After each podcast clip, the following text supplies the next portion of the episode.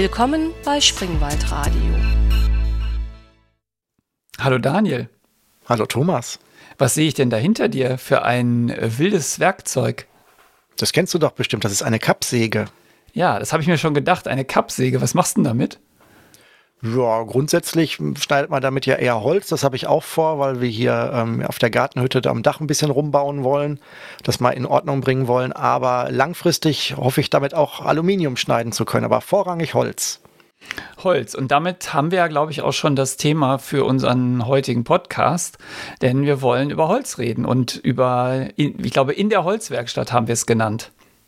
Ich glaube, so schnell sind wir noch nie zum Thema gekommen, aber vielleicht sollten wir noch sagen, zu welcher Zeit wir uns befinden aktuell. Das haben wir, glaube ich, bei der letzten Folge mal nicht gemacht, deswegen holen wir das heute mal sozusagen doppelt nach. Äh, wir sind gerade Ende März im ähm, Jahr 2023. Ja, das Wetter ist total verrückt. Ich wollte heute Bienchenblumensamen sehen, aber dann kam ein Schneesturm und dann musste ich damit aufhören. Und jetzt scheint schon wieder die Sonne. Also es ist äh, to total verrücktes Wetter und die Weltlage ist wie immer beschissen, aber das soll uns nicht davon abhalten, heute zu podcasten. Ja, dafür war heute äh, Deutschland globaler Streiktag auf allen Öffis und allen, äh, ähm, ähm, also öffentliche Verkehrsmittel sowohl ähm, lokal als auch Fernzüge sind heute und Flugzeuge sind alle bestreikt worden. Ähm, ich habe aber gehört, dass das Chaos halbwegs ausgeblieben ist.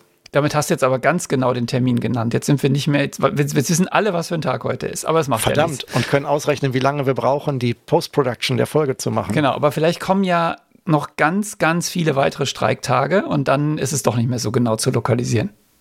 Genau. Fürs nächste Mal merken, keine echten Daten nennen. Ja, kehren wir, kehren wir zum, also ich habe ja schon, ich war jetzt ja super schnell und habe das Thema direkt rausgehauen.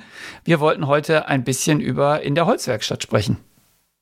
Genau, das sind Themen, die wir mal so ein bisschen schon mal ähm, immer so ein bisschen ange, die immer so ein bisschen im Rahmen dessen, wenn wir auch über das Makertum gesprochen haben, immer so ein bisschen auch angeschnitten wurden. Aber heute wollen wir das mal zum Schwerpunktthema machen, weil das ja auch durchaus ja auch spannend sein kann, wie welche Facetten das alles haben kann. Ja, also wir sind ja beide überhaupt keine Experten in, in dem Bereich, ähm, was jetzt Holzbearbeitung angeht, aber haben, wie bei so vielen Dingen, über die wir reden, einen äh, intensiven Hobbyistenzugang oder Nerdzugang dazu. Und ähm, vielleicht reicht das ja, um jetzt hier so einen kleinen Podcast zu gestalten. Genau, unsere Begeisterung sollte der Anforderung gerecht werden. Genau, wir haben möglicherweise kein Talent, aber wir haben unglaublich viel Ambition. Das ist ja meistens schon befriedigend genug. Gut, lass uns vielleicht mal einsteigen. Ähm, also, du hast dir eine Kappsäge geholt, damit kann man Holz sägen, genau. Damit kann man auch andere Sachen sägen. Aber ähm, warum überhaupt Holz? Was, ähm, warum, warum benutzt man Holz für irgendwas und nicht andere Dinge? Ja gut, die Frage wäre ja, gegen was Holz denn antreten muss in der Konkurrenz. Und ähm, wenn ich jetzt so für mich überlege, ähm, ich habe ich hab Holz sehr, sehr früh ähm, eingesetzt, weil es halt, ähm, sagen wir mal, sehr günstiges und sehr leichtes und stabiles Material war, wenn ich früher mal irgendwas gebastelt habe. Selbst so, als ich noch jung war, so sagen wir mal um die 20 rum oder noch früher, da fand ich Holz schon sehr, sehr dankbar als Material. Ja, ähm, jetzt, jetzt muss jeder so ein bisschen seine, seine Vergangenheit outen, ne? seine, seine Vergangenheit mit Holz. Ich habe schon ganz früh mit Holz gebastelt. Also ich rede jetzt nicht von Bauklötzen, sondern schon als Schüler habe ich ähm, Möbel nachgebaut und gebaut und ähm, Regale gezimmert und mache das eigentlich immer noch hin und wieder und habe hab so mehrere kleinere Projekte auch in den letzten, in den Corona-Jahren gemacht und äh, finde Holz super dankbar. Ist echt ein dankbares Material. Man kann schöne Ergebnisse erlangen und es ist, ähm, man kann es auch benutzen. Anders als vielleicht irgendwelche Modelle, die man baut, kann man mit, auf, auf so einem Holzmöbel auch sitzen oder seine Bücher reinstellen. Ja, du bist da ja auch tatsächlich im Möbelbereich ja auch, ähm, ähm, ja auch, das sind ja auch eher große formatige Sachen, die du dann ja auch bauen kannst. Ich bin ja eher im Kleinen unterwegs. Wo du gerade sagst, Schüler, muss ich zugeben, was mir jetzt gerade noch so einfällt, ich habe teilweise meine ersten äh, Kontakte mit professioneller Holzbearbeitung, sage ich jetzt mal bewusst, die habe ich gehasst. Weil ich, wir hatten in der Schule Technikunterricht und da war es dann sozusagen unter Anleitung und unter Zwang. Und da fing es damit an, dass wir einen Handschmeichler herstellen. Das heißt, es wurde ein, wir mussten von einem groben Klotz äh, grob was absägen und das dann mit verschiedensten Arbeitsschritten, am Ende auch mit manuellem Pfeilen und Schleifen ähm, so hinbekommen, dass es sich angenehm in der Hand anfühlt. Also ein Handschmeichler. Und als nächstes Projekt erinnere ich mich gerade, das hatte ich alles schon wieder verdrängt, wurde dann, haben wir dann tatsächlich ein äh, Vogelhaus gebaut mit einer Klappe vorne, wo man, also einen Nistkasten, kein Vogelfutterhaus, sondern einen richtigen Nistkasten. Erinnere ich mich gerade dran. Stimmt, deshalb, da habe ich das aber überhaupt nicht gemocht, weil es auch mich überhaupt nicht interessiert hat, die Produkte, die da rausgekommen sind. Heute sehe ich das alles anders. Und ähm, ich habe Holz immer nur so als, ähm, ja, als Mittel zum Zweck auch gesehen. Ich habe also nie was Ästhetisches bauen wollen. Ich habe, wenn ich früher mal so Büsten ähm, ähm, modelliert habe, habe ich das Innenleben aus Holz gemacht. Ich habe mir dann eine, eine Sperrholzplatte genommen, so 30 mal 30, habe dann da ein Holzskelett drauf montiert und darum dann als Stabilität und darum dann halt modelliert mit allen möglichen Modelliermassen und, und die ich so hatte. Oder mal ein Gehäuse für einen mannshohen ähm, ähm Videospielautomat, der dann auf C64-Basis war. Das war aber alles eher so pragmatisch und jetzt gar nicht so auf echte Holzästhetik. War auch alles nicht geschliffen oder gefeilt oder lackiert. Das war halt einfach nur, ähm, ja, der Form wegen aus Holz gebaut. Also mein erstes, äh, sagen wir mal, Gesellenstück nennen wir es mal, da war ich Gymnasiast und war ja, ich bin ja so ein großer Fan vom Bauhaus und von allem ums Bauhaus herum. Und es gibt so ein, so ein Möbel von einem niederländischen ähm, Designer, Gerrit Riefeld heißt er. Und das rot-blaue Stuhl hast du bestimmt schon mal gesehen. Das ist so ein ja, ziemlich ähm, markante, markante Bauform. Und den fand ich super cool und ich hätte den so gern gehabt, aber den, äh, der, der, kostete irgendwie Tausende von Marken damals. Und äh, dann habe ich mich hingestellt und habe dieses Ding einfach nachgebaut. Und das war so der erste, das erste größere ähm, Möbelprojekt, was ich gemacht habe. Und es war auch insofern super cool, weil ich tatsächlich am, also ich habe am Baumstamm angefangen. Also ich habe nicht irgendwelches fertiges Material geholt, sondern ich habe das aus äh, Baumscheiben herausgesägt, die diese äh, Kanthölzer, die man ja dafür braucht, die aus Buche sind. Okay, das ist ja schon, schon sehr elementar dann an der Stelle. Ja, aber das war, das war eine, eine, eine super Erfahrung. Da habe ich auch äh, ganz viel gelernt bei und dann habe ich eigentlich immer so ein bisschen weiter, äh, weiter gebastelt und weiter herumgeschreinert und getischlert auf meinem natürlich dilettantischen Niveau. Aber ähm, ja, ich mache es eigentlich immer noch. Also ich habe jetzt noch gerade in den großen Corona, in den drei Corona-Jahren hier ähm, alle Bücherregale neu, neu, gebaut in, in ähm, Maßanfertigung, 3,40 Meter Höhe für die Altbauwände. Hm, das habe ich ja auch gesehen, das würde ich jetzt nicht als, ähm, also man sieht es, das, man sieht dem das Selbstgemachte nicht an. Es sieht also sehr professionell aus, kann ich da sagen. Ja, ich, ähm, ich, ähm, ich hatte mal, ich hatte tatsächlich einmal auch Kontakt mit richtig professioneller äh, Holzbearbeitung, also richtig Profis von mit einem richtigen Schreiner. Das fand ich auch super spannend. Da ähm, hat mein damaliger Chef ähm, uns eingeladen zu einem, zu einem teambildenden Workshop in einer Schreinerei in einem, ich glaube, Münsteraner Vorort. Und äh, da haben wir dann ähm, von null auf ähm, Schneidebretter für die Küche gemacht. Das also wirklich, die auch aus ganz vielen kleinen, ähm, so, ja, drei, vier Zentimeter mal drei, vier Zentimeter großen kleinen Klötzen zusammengeleimt wurden und dann auch äh, abgeschliffen und ähm, benutzen wir immer noch täglich hier. Sieht aus meiner Sicht sehr wertig aus, weil das auch sehr wertige Holz, Hölzer waren. Und das waren halt aber äh, sehr spannende große Maschinen, die da, es war eine richtige große Schreinerei-Werkstatt ähm, mit, mit Maschinen, die dann halt auch ordentlich schrankgroß sind, die dann irgendwas abschleifen oder dergleichen. Also das fand ich auch super spannend, so als Erfahrung. Ähm, bringt aber auch einen gewissen Respekt davor, was für Werkzeuge und äh, Kenntnisse man alles braucht, weil an manche Sachen durfte man halt auch nicht selber dran, nur mit Begleitung und das denke ich mal auch zu Recht. Also ich vermute mal, dass man bei so einem Firmenworkshop die Leute jetzt nicht alleine an die Kreissäge lässt, oder? Ich glaube, Kreissäge war da auch gar nicht so der Fall, weil das waren halt, die Stangen waren alle schon da. Also du musstest dann die Stangen nur einkürzen und das war also, äh, also eine Kreissäge und auch, ähm, auch ähm, das, das, ähm, das Fräsen einer Nut oder wie man das nennt, äh, also die, an der Seite die Griff, die Griffvertiefung, das wurde auch unter Anleitung gemacht. Okay. Ja, aber ich glaube jetzt, weiß nicht, wir können jetzt noch mehr prahlen und protzen. Nein, protzen und prahlen stimmt ja nicht, aber erzählen, was wir gemacht haben. Aber das sind ja wahrscheinlich auch nur viele, viele kleine ähm, Dinge, die aber natürlich so nach und nach doch geholfen haben. Also mir zumindest ähm, Kompetenz zu entwickeln, ein bisschen ähm, Holz zu bearbeiten. Ein echter Tischler wird natürlich wahrscheinlich äh, mit, würde wegrennen, schreiend, wenn er das sieht, aber für, für, meine, für meine Zwecke reicht und ich bin eigentlich immer ganz zufrieden mit den Sachen. Das letzte Projekt war ja ein Esstisch ähm, aus, äh, aus Eichenholz, also wirklich aus Massivholz, der jetzt auch im, im Esszimmer steht und den, also bei dem bisher noch keiner drauf gekommen ist, dass der selbst gemacht ist. Das finde ich eigentlich auch äh, ganz gut. Man muss es dann immer sagen und dann sagen alle, oh ja, wirklich, der ist selbst gemacht. Ja, aber das, das wäre, ich höre jetzt auf zu prahlen. Es, es reicht. Das Gute ist ja, wenn mal was dran ist, kannst du es auch selber wieder in Ordnung bringen. Ja, das stimmt, aber ähm, natürlich, der ist geschliffen und lackiert. Also wenn du da jetzt wirklich richtig was reinhämmerst, dann äh, wird das ein größeres Projekt, das zu reparieren. Da musst du ja komplett abschleifen neu, und neu lackieren. Also das allein die, die fünf, sechs Lackschichten, die da drauf sind, mit jemals 24 Stunden trocknen zwischen jeder Schicht, das brauche ich jetzt nicht unbedingt nochmal. Also ich wäre froh, wenn da jetzt niemand eine Macke reinschlägt in nächster Zeit. Aber du könntest es. Andere äh, Besitzer eines solchen Tisches würden dann ihr Leben lang mit dieser Macke leben müssen. Das stimmt. Ich könnte das, ja. Wenn ich ihn, wenn ich ihn dann wieder irgendwie in die meine Werkstatt geschleppt kriege oder ich müsste es halt vor Ort machen, was aber viel Dreck macht. Ja, also das, das vielleicht zum, zu dem Thema, warum ähm, Holz Spaß macht und was man damit so machen kann. Und ja, ich glaube, das reicht erstmal an, an, an verschiedenen kleineren Projekten, von, den, von denen ich berichten kann. Hast du noch irgendwas? Ich wüsste jetzt auch nichts. Also ich habe Holz eigentlich immer äh, irgendwo dabei, wenn es, wenn es um Konstruktion geht, wo Metall halt äh, für mich nicht attraktiv ist.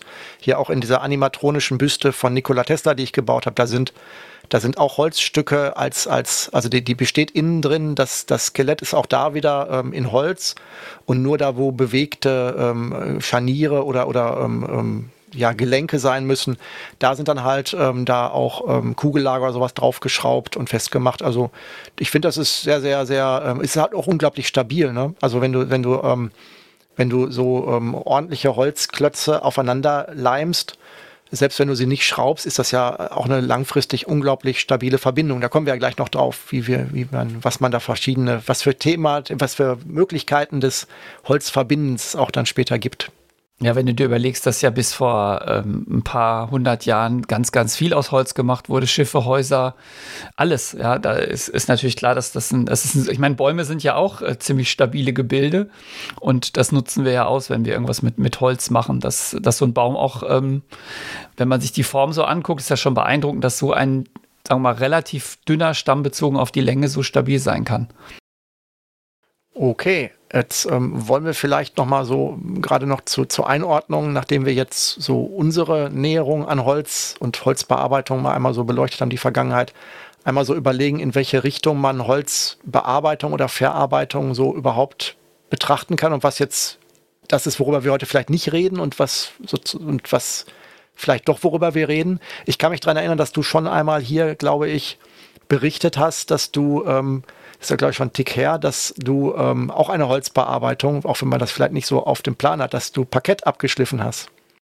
Ja, das stimmt. Das war äh, auch, eine, auch eine größere Corona-Zeitaktion, irgendwie 100 Quadratmeter Parkett abschleifen und neu lackieren. Das ist auch Holzbearbeitung, aber ist vielleicht jetzt nicht das, was, was wir hier heute besprechen wollen. Wir wollen ja vielleicht eher darüber reden, wie man, wie man Dinge baut aus Holz und nicht, wie man einen Bodenbelag macht, oder? Zumindest einen nicht, den man, den, den schon jemand anders verlegt hat, den man dann sozusagen nur in, ähm, den man dann erneuert oder auffrischt. Ja gut, was würdest du denn sagen, wo man, ähm, wo man denn Holzbearbeitung so schwerpunktmäßig normalerweise antrifft im, im, im Leben? Ich sag mal so, bei den, bei den Profis ist es dann halt ja der Zimmermann und was der alles so herstellt und ähm, anbietet. Ja, der Zimmermann ist ja, das sind ja die Leute, die die groben Sachen machen, also die Häuser bauen, Dachstühle bauen und so weiter. Das ist natürlich auch alles aus Holz. Ähm, oder, also wenn sie Häuser bauen, sind die aus Holz, sonst macht das nicht der Zimmermann oder die Zimmerfrau. Ähm, aber das, das, ist ja ein wahnsinniger Range. Das geht ja von einem ganzen Haus bis hin zu irgendwelchen Leuten, die Modellbau betreiben und winzigste äh, Dinge aus Holz bauen, kleine, äh, kleine Modellbaugeschichten. Und irgendwo dazwischen spannt sich natürlich das ganze Universum der, der Holzbearbeitung auf. Genau. Und ähm, genau, ganz zu Häuser hattest du gesagt. Ähm, beim Haus drumherum gibt es ja auch dann immer was zu tun. Also angenommen, du hast einen Garten, dann ist da ja auch unglaublich viel Potenzial, äh, da Holz als dankbaren Werkstoff ein, äh, Stoff einzusetzen.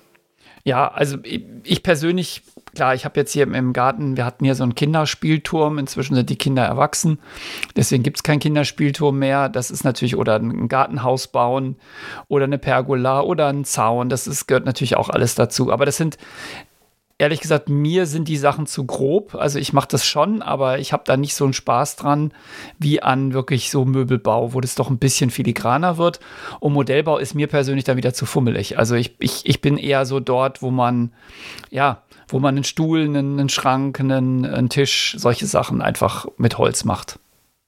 Wobei, dann würde ich würde mich so eher im Modellbaubereich dann sehen, so von meiner Auslastung her. Aber Modellbau ist für mich jetzt nicht unbedingt das filigran Kleine, sondern halt auch so die, wie gesagt, die Tesla-Büste ist ja auch, steht ja auch auf einer Fake-Holzplatte, ist ja eigentlich ein Ikea-Regal, das ausgehöhlt ist. Und da drauf ist dann halt auch ein Aufbau aus, aus Holzklötzen, bis dann oben irgendwann Metall und, und, und Servos und sowas kommen. Ähm, das wäre dann ja nach deiner Klassifizierung auch noch Modellbau, denke ich mal, aber halt nicht so filigran. Ich kann mich daran erinnern, dass in meinem Verwandten, in meiner Verwandtschaft früher, als ich noch Kind war, die, die Männer, die, die damaligen Männer zum Teil äh, äh, ähm, ja, gebrauchte abgelutschte Eisstiele dann gesammelt haben, wenn es Ausflüge gab und daraus dann Dinge gebaut haben, so kleine Häuschen, so, so, so, so, auch so wie Puppenhäuser oder irgendwie sowas. Das gab es halt auch, das ist dann vielleicht auch noch Modellbau in dem Kontext.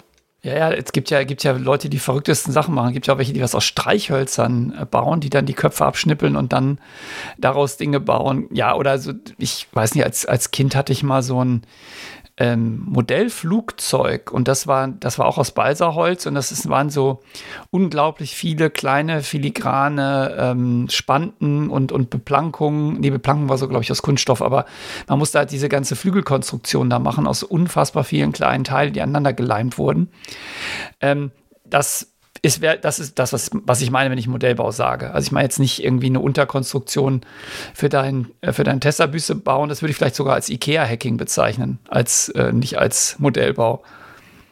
Genau, IKEA-Hacking ist ja auch eine, eine, eigentlich eine sehr, sehr mittlerweile verbreitete äh, Disziplin unter den Makern.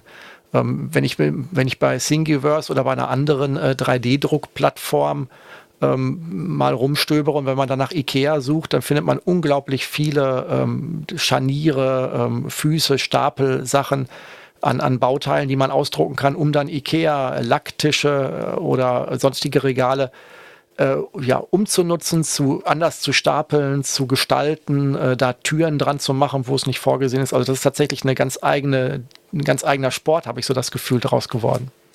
Ja, ja, klar. Also Ikea, Ikea-Hacking ist nochmal was eigenes und insbesondere, weil ja dieses Ikea-Zeug ist ja teilweise gar kein Holz. Also ein Lacktisch hat mit Holz, glaube ich, nichts zu tun, außer dass es aussieht wie Holz und das Zeug ist halt so spottbillig, dass es sich natürlich anbietet, daraus irgendwas ähm, zu machen mit ein paar Zusatzbauteilen das ist schon ist interessant. Aber ich habe jetzt auch ähm, vor einem Dreivierteljahr auch IKEA-Hacking betrieben. Ich habe einen Pax nach oben aufgestockt. Also der Pax hat ja eine, ich weiß nicht, gibt es ja schon in 250 Höhe oder so. War das das Maximum oder 240?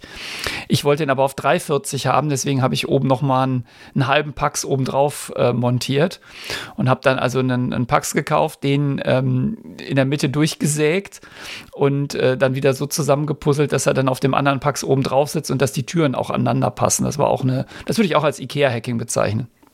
Ja, sogar Hack im, im, im direkten Sinne, weil ich glaube, es ist ja ausdrücklich nicht empfohlen. Ich habe das gleiche Prinzip mit Billigregalen gemacht, die man ja auch so äh, Kipp sichern kann. Und da steht in den bebilderten Anleitungen, oder steht nicht drin, es ist zu sehen, die schreiben da ja keine Texte rein, ist ausdrücklich davor gewohnt, gewarnt wird, es mehr als eine Extension oben drauf zu packen. Ähm, muss ich natürlich auch alles ordentlich dann an die Wand dübeln, damit es nicht mit diesem kleinen Mini-Dübel ist. Also ähm, sie waren schon davor, ihre Sachen missbräuchlich, sag ich mal, zu erhöhen in der Höhe. Ja klar, wenn das umfällt, es, ändert natürlich total die, äh, die, den Schwerpunkt und solche Sachen. Wobei ich mich jetzt gerade frage, habe ich das ordentlich angedübelt? Ja, ich glaube schon. Ich gehe von aus, ich habe es ordentlich angedübelt an, ordentlich mit der Wand verschraubt. Hoffe ich jetzt mal. Ich gehe noch mal gucken gleich. Ja, aber das ist vielleicht so die, ähm, ja, der, der, die, die verschiedenen Dinge, die man machen kann. Ähm, ist ja auch jetzt fast egal, was man macht, äh, ob man jetzt ähm, IKEA-Hacking macht oder äh, im Garten rumwerkelt oder ähm, sich Möbel baut. Im Großen und Ganzen prinzipiell, die Prinzipien ändern sich ja nicht, sondern nur die, die, die, die Dinge, die man am Ende aus dem Holz erschafft. Genau. Und wenn wir jetzt von Holz sprechen, da gibt es ja dann, ähm, also es ändert sich zwar nicht, wie du sagst, aber ich denke, verschiedene Arten von Holz ähm, möchten bestimmt auch verschiedene Arten von Herangehensweisen oder Behandlung haben.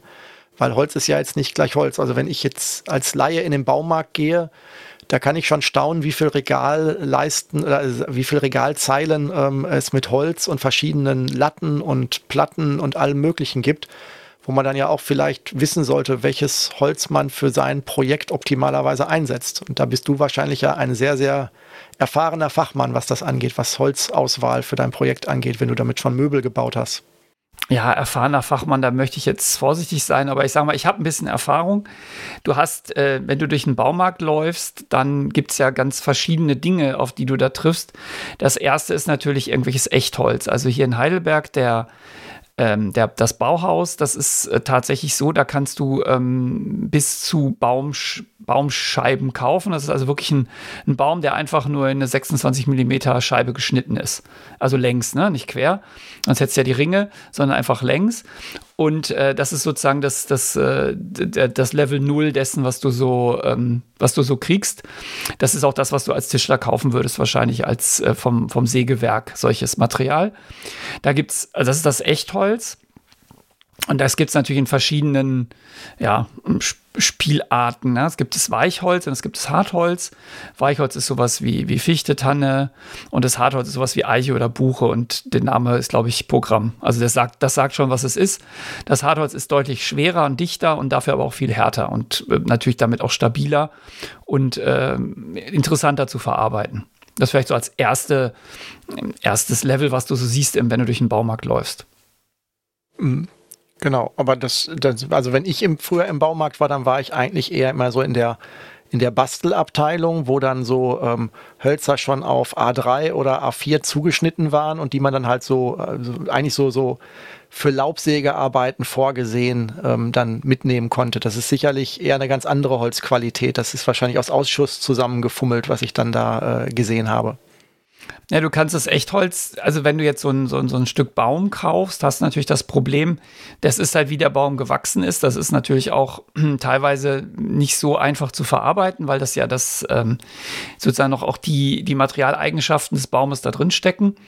Was du dann oft kriegst, sind solche Leimholzplatten. Also bei Leimholz ist das, äh, ist das, oh, das ist auch Echtholz, aber das ist quasi in, ähm, in kleine Klötzchen geschnitten oder Streifen und die sind dann gegeneinander geleimt. Also dann kriegst du dieses, kriegst du das Leimholz und das ist das oft, was du so als Arbeitsplatten zum Beispiel für die Küche kaufst. Ja, du legst dir jetzt nicht eine Eiche als also ein Stück Eiche äh, als Arbeitsplatte hin, sondern da hast du üblicherweise dieses Leimholz, wenn du Echtholz nimmst, was sich halt nicht mehr verzieht so stark, weil die halt die Holz, ähm, die Holzteile halt äh, mit ihren verschiedenen Maserungen und, und Strukturen gegeneinander geleimt wurden. Das ist so das, ähm, das erste, der erste Schritt weg vom, vom, vom echten Echtholz. Also ist auch noch Echtholz, aber weg vom Echtholz am Stück, ähm, würde ich es mal nennen. Das ist aber dann, da, du, du, sprichst jetzt davon, dass man dann auch auf der Arbeitsplatte oben noch ähm, auch wirklich noch das Originalholz und seine Maserung oder zumindest seine Struktur durchsieht, auf der man dann arbeitet. Ja, das ist, das sind, das ist Echtholz. Also das ist, es gibt natürlich auch Arbeitsplatten, wo das einfach nur drauf äh, geklebt ist und dann nur so aussieht, also wo du eine Melaninschicht hast. Aber es gibt ja, das ist jetzt gerade nicht mehr so hip, jetzt hat man eher so Granitarbeitsplatten, aber es gab ja so eine Zeit, da haben sich die Leute Buchenarbeitsplatten in die Küche gemacht und die geölt. Ist wahrscheinlich auch eine Kostenfrage. Ich erinnere mich also an die erste Arbeitsplatte, die ich selbst ähm, in einer Küche mal montiert habe und da auch gesägt habe. Die bestand eigentlich in der Mitte nur aus, ja, aus gepresstem Holzkrümmeln und hatte obendrauf eine, eine, ähm, eine, eine, eine Fotografieschicht. Im Endeffekt war das so wie Laminat, würde ich mal so sagen. Ja, das war eine Spanplatte, da kommen wir gleich hin. Aber also bleib, lass uns mal ganz kurz bei dem Leimholz bleiben. Also Leimholz, das ist, ist halt, ähm, verzieht sich nicht, ist aber trotzdem, hat noch die Anmutung von Echtholz, den Geruch von Echtholz. Du hast halt nur diesen Effekt, dass du diese Klötzchen siehst. Ne? Also deswegen, deswegen hast du nicht eine einheitliche, äh, einheitliche Maße. Und das kannst du natürlich auch äh, irgendwo drunter machen, aber das machst du im Allgemeinen nicht, weil das wäre wär ein bisschen schade. So, und dann das, das nächste, was du kaufen kannst, das, was, das ist, was du gerade meintest, wo du gesagt hast, so für, für, für Laubsägearbeiten, das ist dieses Sperrholz. Da wird das Holz einfach in äh, ganz dünne Schichten geschnitten und die werden kreuz, also quasi in 90 Grad Winkel, immer was die Maßung angeht, aufeinander geleimt. Da hast du den Vorteil, dass sich das halt nicht mehr verzieht, so ähm, zumindest in, in der einen Dimension, ähm, weil es halt diese, ähm, diese Schichten hat. Und wenn man das dicker macht, dann spricht man auch von der Tischlerplatte. Da sind dann auch noch mal so Klötzchen in der Mitte drin. Das ist so die, die, also wenn man sich jetzt vom Echtholz weg abstrahiert, also vom, wir kommen vom Baum und wir enden dann beim IKEA-Lacktisch, dann haben wir Echtholz, dann haben wir das Leimholz und dann kommen jetzt diese Sperrhölzer und Tischlerplatten. Da ist dann aber wahrscheinlich die Holzart auch noch variabel, weil ich habe jetzt diese, die, ähm, die Sperrholzplatten, die ich so dann mal verwendet habe, die waren dann irgendwie nur so drei, vier Millimeter dick.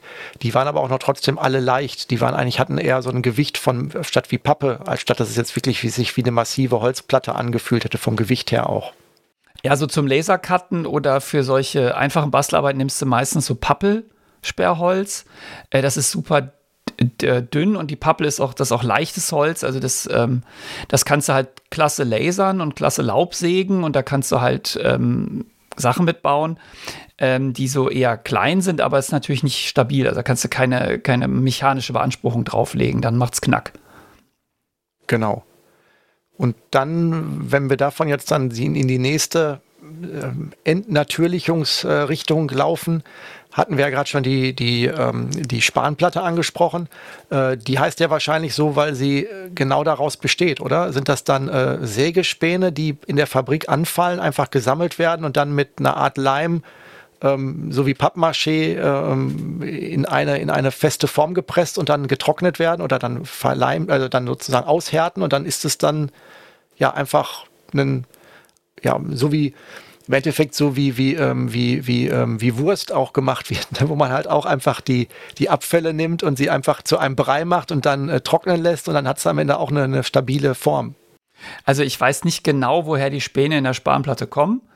Ähm, ich befürchte bei den Mengen, die man an Spanplatten braucht, dass man wahrscheinlich nicht nur Abfälle nehmen kann, sondern dass das Zeug noch, also dass man wirklich auch Zeug absichtlich klein häckselt. Aber sonst hast du vollkommen recht. Du nimmst einfach eine, ähm, du nimmst Holzspäne, die sind so groß, dass man sie noch als Holzspäne erkennen kann. Also man kann die noch sehen. Aber eher, also da gibt es auch verschiedene Größen. Es gibt diese OBS-Platten, die hast du vielleicht schon mal gesehen, wenn du, ähm, wenn so Böden gemacht werden, wo die, wo die Späne so groß sind, dass die, dass sie fast so wie so ein, wie ein Handteller groß werden. Ähm, oder du, die können halt auch kleiner werden. Das ist das, was man dann so häufig für so, für so Möbelbauen nimmt, weil die OBS-Platten sind eher für, ähm, für Bodenbelege. Und dann nimmst du diese Späne, die werden dann mit einem Klebstoff vermischt und werden unter hohem Druck ähm, und ich glaube auch Hitze äh, verpresst. Und dann kriegst du halt eine, eine, eine Platte, die du, die, deren Dicke du halt bestimmst, dadurch wie viel Späne du da reintust, wie, wie fest du das ähm, presst. Da gibt es also Standardmaß, zum Beispiel 19 Millimeter dick. Und ähm, das besteht zwar technisch noch aus Holz, also weil es ja diese Späne sind, die verklebt sind, hat aber überhaupt keine, hat aber ganz andere Werkstoffeigenschaften als Holz, weil es zum Beispiel nicht mehr arbeitet, weil ja der, der einzelne, also arbeiten, das Holz sich ausdehnt und zusammenzieht äh, bei Wärme, sondern ähm, der einzelne Span macht da, was er will, aber der ist, der ist ja sind so viele andere Späne drumrum, dass die sehr ähm, formstabil sind, diese Platten. Die sind aber sehr hässlich natürlich, was die Oberfläche angeht, also niemand wird sich eine, eine Spanplatte roh irgendwo hin packen oder man ist, äh, man, man mag es besonders äh, grauenhaft, weil du hast halt so eine, ja, so eine bräunliche Oberfläche. Deswegen sind die fast immer dann, die man für Möbelbau oder so nimmt, sind dann nochmal mit einer, mit einer Melaninhartschicht ähm, Be, be, beklebt. Ähm, also wenn du zum Beispiel in deine Küche gehst, ja, die Küchentüren und so, das ist alles Sperrholz, äh, Entschuldigung, das ist alles Spanplatte, die halt beklebt sind mit diesem, mit diesem, mit dieser Beschichtung und da kannst du alles machen, weil es ist ja, da wird ja Papier draufgeklebt im Prinzip, das was bedruckt ist. Also da kannst du jedes, jedes Muster draufdrucken. Aber das ist so die, die Spanplatte. Ja, die roh benutzt man die fast nie. Und du musst sie, dadurch, dass sie ähm, an der, da wo sie gepresst wurde, ist sie relativ kompakt, aber an den Kanten ist sie sehr krümelig ähm, also nicht super krümelig, aber sehr ähm, roh, ähm, ja, sagen wir rau. Deswegen wirst du die auch immer noch mit einem Umleimer, also du wirst dann, die sagen wir mit irgendwie, sagen wir, dies weiß beschichtet, oben, vorne und hinten. Und dann machst du rundum noch so, eine, so einen Umleimer, den man auch so als Kante kaufen kann im, im Baumarkt, den man so draufbügelt. Ja, das, ist so, das sind so die Platten, mit denen man so normale Regale baut oder solche Sachen. Mhm. In der, in der, in der Materialbeschaffenheit fand ich auch, sind die auch sehr stabil, da stimme ich dir zu.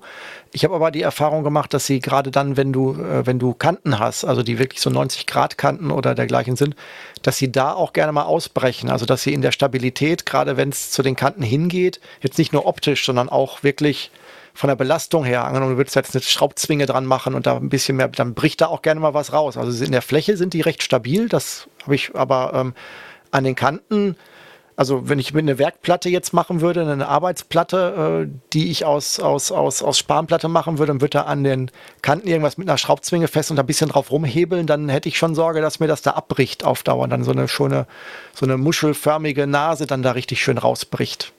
Ja, also das ist, das ist genau, dass die Eigenschaft von, äh, von Spanplatte ist, dass sie ähm, nicht so stabil ist wie Echtholz natürlich, weil die Späne ja nur durch den Klebstoff zusammengehalten werden. Und dass, wenn du sie ähm, in die, wenn du sozusagen in die Seite was reinbohrst oder schraubst, dass es natürlich eine, dass es nicht so stabil ist, weil du ja, ähm, weil du ja die Späne auch auseinanderdrückst und dann ähm, dir das ausbrechen kann.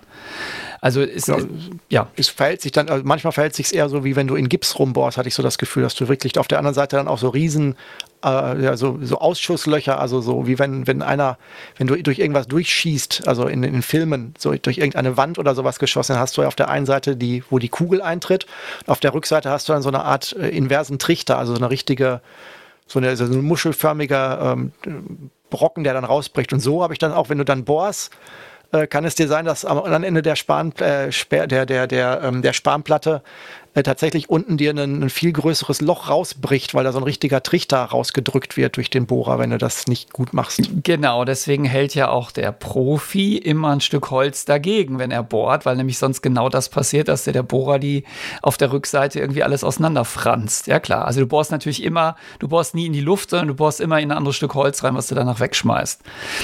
Ähm, Genau, also das vielleicht zur Spanplatte, äh, die ist nicht besonders, also die ist nicht besonders belastbar ähm, verglichen zu ihrer Dicke. Also wenn du dir überlegst, man, man hat da so, so eine normale Platte, die du für so einen so einen Boden im Kleiderschrank oder so nimmst, hat 19 Millimeter Dicke. Und wenn du da, ähm, da, wenn du da zu viel drauf legst, dann biegt sich das auch ziemlich kräftig durch. Also das ist nicht, ist nicht irre stabil, das Material, eben aufgrund seiner, seiner Eigenschaft. Und was es natürlich überhaupt nicht ab kann, ist Wasser. Also wenn da auch nur ähm, ein bisschen Wasser drauf kommt, dann quillt das aber sowas von höllisch auf. Ähm, also wer schon mal so eine Spanplatte im Regen hat stehen lassen, auch Echtholz quillt auf, natürlich, aber äh, Spanplatte äh, dramatisch. Ja, das ist also schon, das ist schon grandios, wie das dann äh, auseinanderbröselt, das Zeug. Das wäre noch ein Punkt, den ich, den ich für nachher auch noch mir mal so auf die Liste gepackt hatte. Generell Feuchtigkeit, gerade wenn man in der, wenn man Holz bearbeitet, ähm, kann einem das ja auch durchaus einen Strich durch die Rechnung machen, je nachdem, wann man in welchem Zustand man Holz verarbeitet und es dann halt auch, ähm, wo, wie es dann auch später eingesetzt wird. Können wir vielleicht nachher nochmal anschneiden, wenn das ein spannendes Thema ist. Ja, also Spanplatte ist garantiert nicht wasserfest, die kannst du auch nicht wasserfest machen. Ähm, dafür gibt es dann spezielle ähm, Platten, die ähm, mit einem Kunstharz irgendwie verleimt sind, die man so für, für Anhänger, ähm, also Autoanhänger für die, für den, wie heißt das da innen drin, also den Boden quasi von Autoanhängern nimmt. Das ist so ein braunes Zeug. Ähm, Multi, irgendwas mit Multi, ich habe fällt der Name gerade nicht ein. Ähm, und das ist dann wasserfest. Ja, da ist das Holz also durch dieses Kunstharz wasserfest gemacht. Aber normale Sparplatte ist das nicht. Multiplex, oder? Nee, es heißt aber so ähnlich. Irgendwas mit Multiplex ist der, ich, ich will jetzt nichts Falsches sagen. Also ich habe sogar so ein Stück unten im Keller im, in meiner Werkstatt, aber ich, mir fällt jetzt gerade der Name nicht ein von dem Zeugs. So, das, das, ist die, das ist die Spanplatte. Das ist, sagen wir mal, wenn du jetzt in dein, deinem Haus rumläufst und hast ähm, so Standardmöbel, Ikea, Roller, irgendwas, Küche, würde ich mal sagen, sind 90 Prozent der Sachen, die du hast, aus Spanplatte.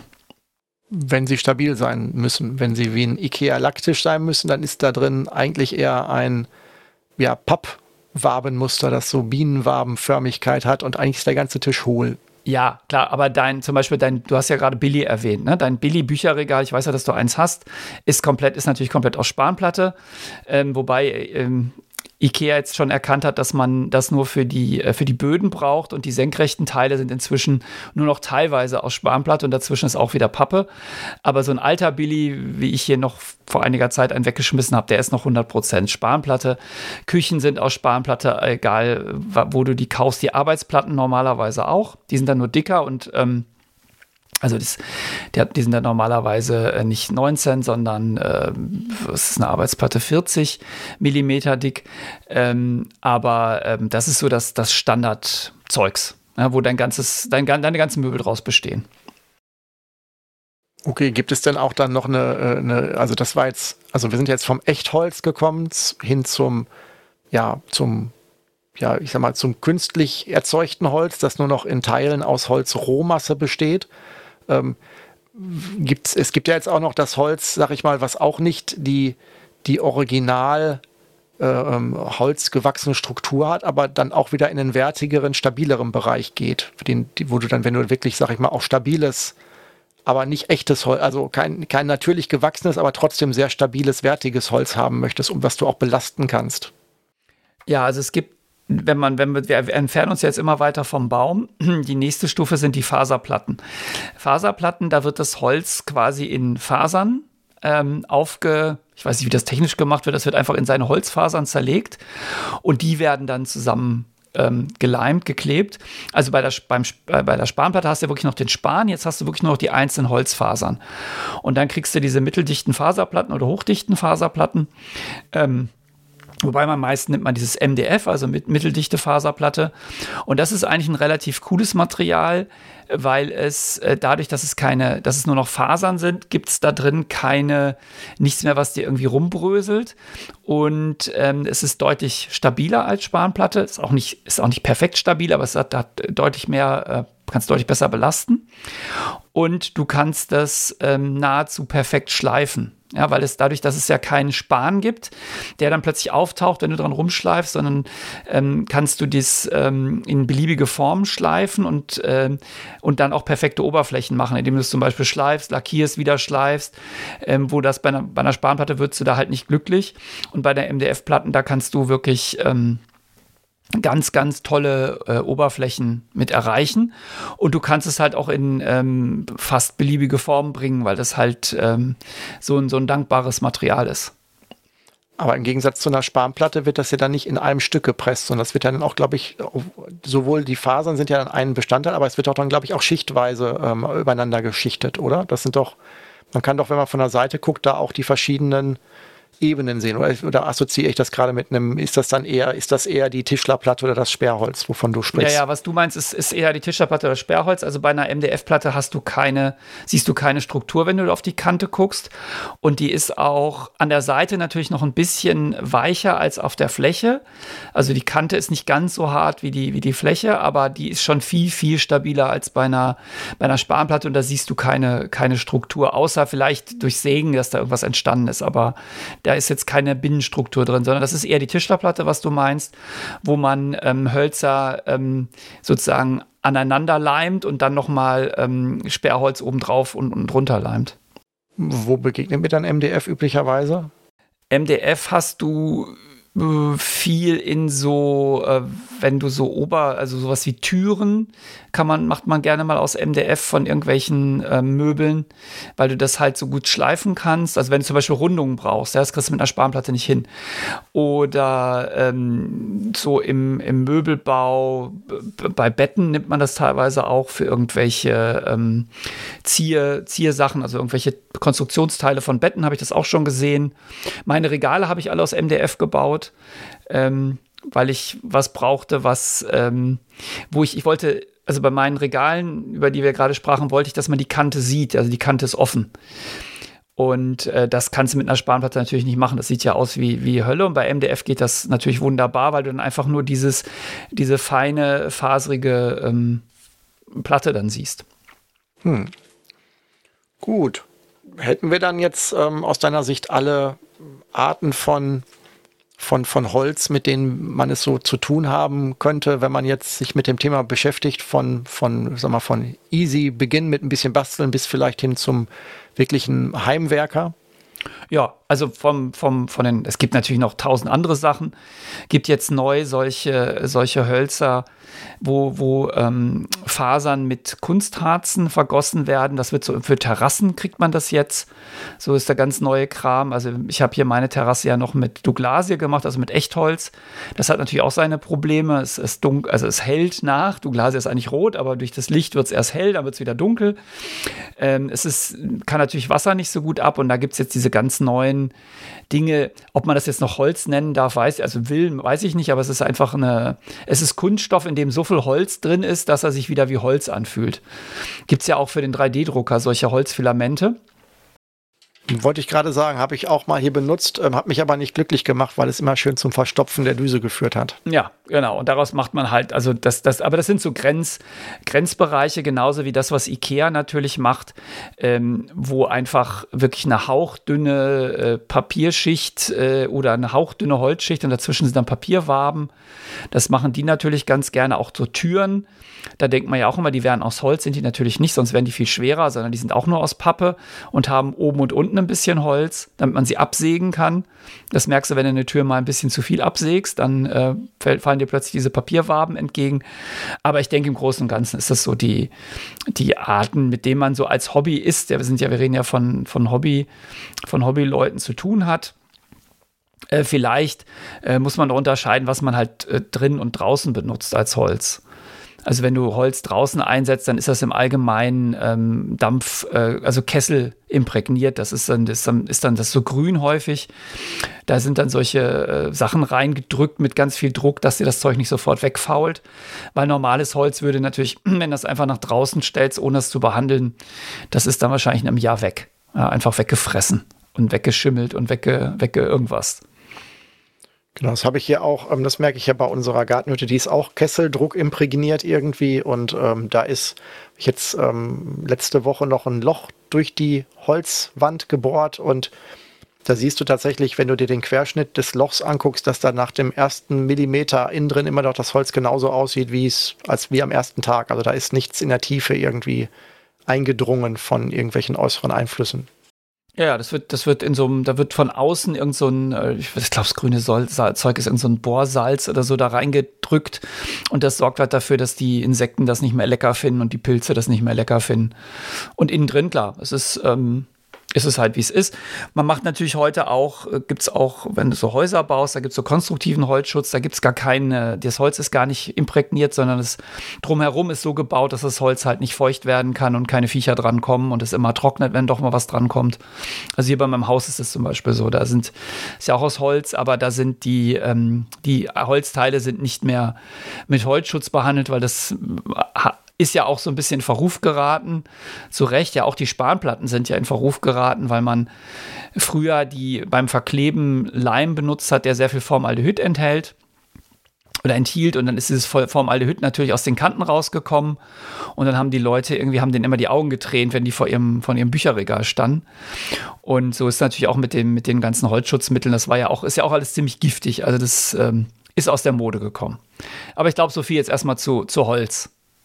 Genau, jetzt haben wir das Material besprochen. Jetzt ähm, wäre so das nächste spannende Thema, wie man sich dem Material jetzt nähert. Also ähm, ich kann mich erinnern, so die, die Anfangszeiten damals so als junger Mann, da habe ich dann, ich hatte, wir hatten ja nie eine Werkstatt oder eine Werkbank ähm, in meinem im ähm, Zuhause. Wir hatten ja, wir waren ja eher ähm, eher büroorientierter Haushalt so von der von den Ausbildungen her und ähm, da konnte ich halt nur am Schreibtisch mir was festzwingen und dann mit der Säge rangehen und ähm, das Zeug dann irgendwo lagern. Ein bisschen Ponal gab es dann noch irgendwie Holzleim, das war es dann.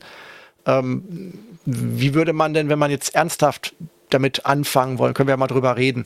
Wenn ich jetzt sage, okay, ich möchte mich jetzt so ernsthaft mal damit beschäftigen, jetzt noch nicht so viel Geld am Anfang ausgeben, aber so schon mal so keine Ahnung, jetzt vielleicht auch nicht direkt einen Bilderrahmen bauen, der auch einen, vielleicht auch einen gewissen Anspruch hat mit Gärung und dem ganzen Kram, sondern ja, keine Ahnung, womit wird man anfangen? Wenn ich eine Kleinigkeit bauen wollte, irgendwie eine, eine Schachtel, ist auch schwierig. Was wäre, mir fällt gerade gar nichts ein, was sozusagen als, als Einsteigerprojekt jetzt wirklich optimal wäre. Dein äh, Schneidebrett könntest du bauen. Boah, das war schon, Boah, das war schon, das also da, eigentlich nicht. Ich glaube, dann wäre eher das Futterhäuschen was äh, nicht schlechtes gewesen, weil da kannst du in einer gewiss, das, das ist, das verzeiht relativ viel, weil wenn du da ein bisschen schief machst, ist es trotzdem noch, funktioniert es immer noch. Es muss dann nicht, also es muss nicht perfekt aussehen, wenn, es, wenn ich es nach draußen hängen würde. Der, der Vogel hat ja auch kein Winkelmaß dabei, um zu gucken, ob alles im, im rechten Winkel ist. Ähm, wie würdest du anfangen? Das kommt natürlich darauf an, wie viel Platz du hast, ganz klar. Ähm, ich denke, als aller, aller, allererstes, unabhängig von allem Werkzeug und so, braucht man erstmal irgendetwas, auf dem man arbeiten kann. Ähm, weil du musst ja die, ähm, die Werkstücke irgendwo ähm, bearbeiten und da brauchst du natürlich eine, eine, eine Werk, ich nenne das jetzt erstmal Werkbank. Ähm, und da ist natürlich bei der Holzbearbeitung, du willst das Holz ja auch einspannen, deswegen ist natürlich so eine Hobelbank nicht schlecht. Also etwas, wo du dann deine Holzarbeiten dran machst. Ähm, was heißt jetzt Hobelbank? Hobelbank heißt einfach, dass du einen ähm, etwas hast, wo du das Holz einspannen kannst. Weil du musst ja, wenn du jetzt sägst, bohrst, irgendwas, kannst du es ja nicht in den Schraubstock packen. Also das dafür kannst du schon, wenn es kleine Teile sind, aber wenn es größere Teile sind, nicht. Ähm, also habe ich früher ja? immer, war, war, meine, war als Jugendlicher meine Herangehensweise. Ich habe dann Holzstangen gehabt, die waren dann so aus dem, aus dem Baumarkt oder Bastelgeschäft, die hatten so ein, zwei Zentimeter Kantenlänge. Und da musste ich dann halt immer was von absägen. Hatte ich dann so eine kleine Handsäge, so eine, so eine, so eine wie nennt sich das, Pucksäge, keine Ahnung, was das war. Auf jeden Fall so eine ganz, ganz kleine Säge. Und hab ich, das habe ich die Dinge eingespannt, dann 30 Zentimeter abgeschnitten, wie ich es brauchte. Und was, das war's dann. Also das war für den, für den kompletten, äh, sagen wir mal, äh, Jugendlichen, der nur ein Jugendzimmer hat mit einem Schreibtisch, war das halt die Herangehensweise, um solche, solche Stangen dann zu kürzen. Ja, ich, ich, wollte jetzt auch, natürlich kannst du ein Stück Holz auch in den Schraubstock spannen, aber das muss halt da reinpassen. Und in allermeisten Fällen passt das nicht rein. Also du brauchst irgendeine Art von, von Werktisch, Werkbank. Das muss jetzt nicht zwingend eine Hobelbank sein, es reicht auch ein Tisch, der so ist, dass du die Sachen halt irgendwie daran festmachen kannst. Ja, indem du mit Zwingen oder so arbeitest. Eine Hobelbank ist natürlich super praktisch, weil du da halt diese zwei Dimensionen hast, mit denen du die Sachen einspannen kannst. Aber du kannst natürlich auch einfach einen Tisch nehmen und Schraubzwingen und das daran befestigen. Ja, oder irgendwas, es gibt ja auch so Tische mit Löchern, das ist, dass du dir auch gebaut, ähm, wo du einfach die Sachen dann ähm, dran, dran festmachen kannst, indem du Zwingen da reinsteckst in die Löcher. Genau, Zwingen sind jetzt, ähm, ähm, habe hab ich auch sehr früh immer gehabt, sobald es mit Leim zu tun hatte, brauchte man auch Zwingen, weil sonst hat das irgendwie nie gehalten, wenn, wenn du früher Holz auf Holz geklebt hast. Zwingen kann man ja eigentlich nicht genug haben, wenn wir da jetzt mal vorweggreifen. Das sind, Zwingen sind ja äh, technisch gesehen zweiteilige Mechanismen. Du hast ja eine Du hast ja ähm, einen Arm, also ein, ein, eine, den unteren Teil der Zwinge, der an einem Arm hängt und der ist befestigt und du kannst den oberen Teil der Zwinge kannst du ja ähm, erstmal grob auf diesem Arm rauf und runter bewegen. Der gleitet ja dann, also bei der klassischen Zwinge, die ich so kenne. Und damit schiebst du dann das, die beiden Zwingen so weit auf das, auf die zwei, auf, die, auf das festzuklemmende Teil, dass es erstmal grob passt. Und dann hast du ja noch so ein, so einen feinjustieren oder kraftvollen Drehmechanismus in der Regel. Es gibt ja auch welche zum Spannen und alles, aber so das, das was ich so von früher kenne, die schön äh, schwarz-roten Zwingen mit dem, mit dem, mit der, mit dem, mit der Metall, diesem Metallarm äh, das war das, was ich so aus dem früheren Bastelkontext kannte, dass man dann richtig schön mit aller Gewalt dann an diesem an dem, an dem kleinen Holzgriff dreht, bis es dann ordentlich eingespannt ist und hofft, dass es sich das nicht verrutscht und dass das Einklemmen auch das Holz nicht eingedrückt hat. Also es war nicht so fest gedrückt hat, dass das Holz dann auch eine Delle hat an der Stelle. Ja, gut, kommt halt davon mal an, was für ein Holz das ist und wie, wie fest du dran, dran drehst. Aber zwingen, genau, da, da kannst du einfach nicht genug von haben, denn ähm, die brauchst du in allen Größen und, und, und Formen, weil du kannst halt nicht mit so einer riesen Megazwinge, die irgendwie 1,50 Meter lang ist, kannst du nicht dein kleines Vogelhäuschen zusammen zwingen. Also kannst du schon, aber dann, dann musst du halt immer um diesen riesigen Arm rumtouren. Deswegen äh, bietet sich das an, einfach da äh, verschiedene Größen zu haben. Es gibt auch, ähm, gibt auch welche, die sind nicht zum Drehen drehen, sondern hast du so einen Hebel, das geht dann noch ein bisschen schneller, also so Klemm, Klemmzwingen oder Klemmen. Ähm, gibt auch, gibt, also gibt es verschiedene Modelle, ähm, aber das ist eigentlich ein Detail, was man dann nimmt. Hauptsache, man hat irgendwas, um das Zeug einzuzwingen, weil du kannst halt äh, Holz nicht auf Holz leimen, wenn du das nicht ordentlich zusammenpresst. Gut, Leim kommen wir ja jetzt noch ähm, hin.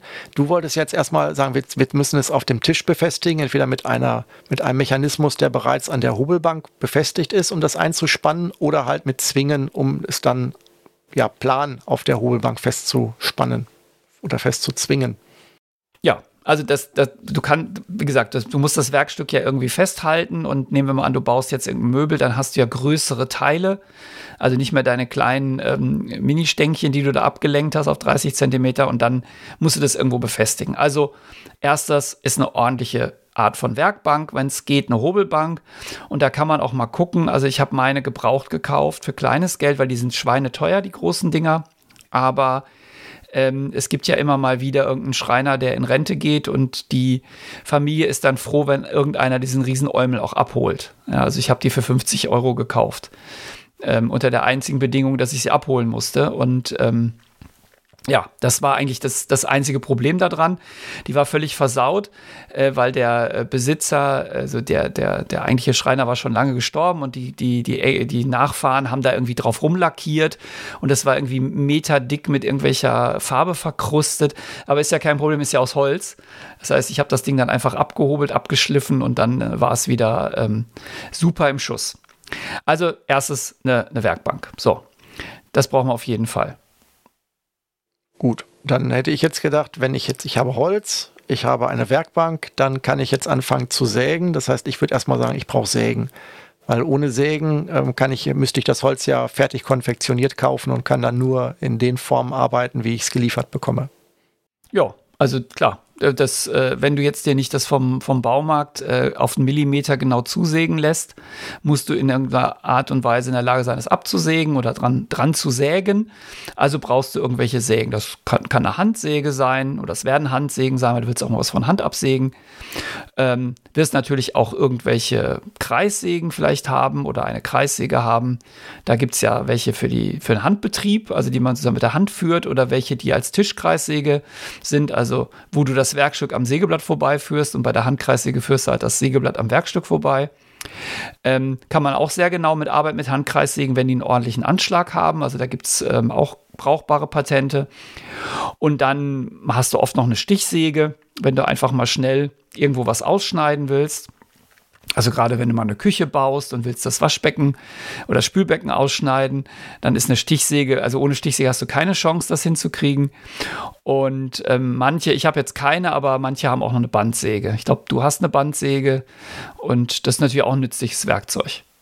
Wobei Bandsäge halt äh, hat auch einen sehr, sehr eingeschränkten, also zumindest meinen sehr eingeschränkten Wirkungskreis. Äh, weil die halt, also es gibt welche, da ist das Sägeblatt gedreht, das ist bei meiner nicht so. Das heißt, die Bandsäge läuft ja so, dass, ähm, dass ein langes Sägeblatt ähm, in einem Tisch verschwindet um, äh, und ähm, unten und oben über, äh, über, über eine Rolle läuft jeweils und dann oben wieder rauskommt. Also so eine Art ähm, Kreislauf, wie so eine, wie so eine, wie so eine Pillenform auf dem Kopf ist. Und das ist, und das heißt aber, die, die, ähm, die, die, die, die maximale Breite, die du was abschneiden kannst, äh, ist ja dann maximal so breit wie dieser, wie der Arm, dieser, dieser, in dem das Sägeblatt ja dann wieder nach oben läuft, auch entfernt ist. Und dementsprechend kann ich hier, ich habe eine relativ kleine Bandsäge, ich habe nach links, glaube ich, maximal 20 Zentimeter, die ich das Material durchführen kann. Und dann würde das Stück Holz vor, den, vor diesem Arm stoßen, indem das Sägeblatt wieder nach oben läuft. Das heißt, das ist schon eine sehr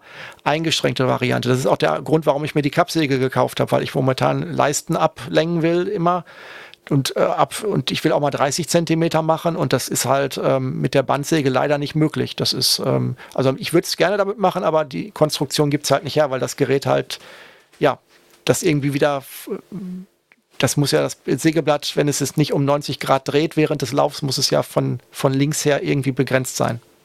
Ja, aber also gut, eine Bandsäge ist jetzt nicht, braucht man nicht so oft. Also ich zumindest nicht. Ähm, ich habe auch keine. Ich hätte mal eine kriegen können, aber ich habe einfach keinen Platz gehabt, um mir noch eine Bandsäge in den Keller zu stellen. Ist halt ganz schön, wenn du Konturen schneiden willst, weil du natürlich an dem, an dem Bandsäge, an dem Sägeblatt, dadurch, dass ja das Sägeblatt sich bewegt äh, und der Tisch fest ist, kannst du natürlich das Werkstück da sehr fein ähm, dran vorbeidrehen und, und solche Sachen machen. Aber geht auch ohne, wenn es dünnere Sachen sind, kannst du auch eine eine, eine ähm, Stich, ähm, eine Laubsäge nehmen, natürlich, oder den großen Bruder, so eine Dekupiersäge, also eine, eine größere äh, Laubsäge, das geht natürlich auch. Ja, aber Sägen brauchst du auf jeden Fall. So, und dann, ähm, wenn du es jetzt abgesägt hast, willst du häufig mal ein Loch reinbohren. Also brauchst du auch irgendwelche Möglichkeiten zum Bohren.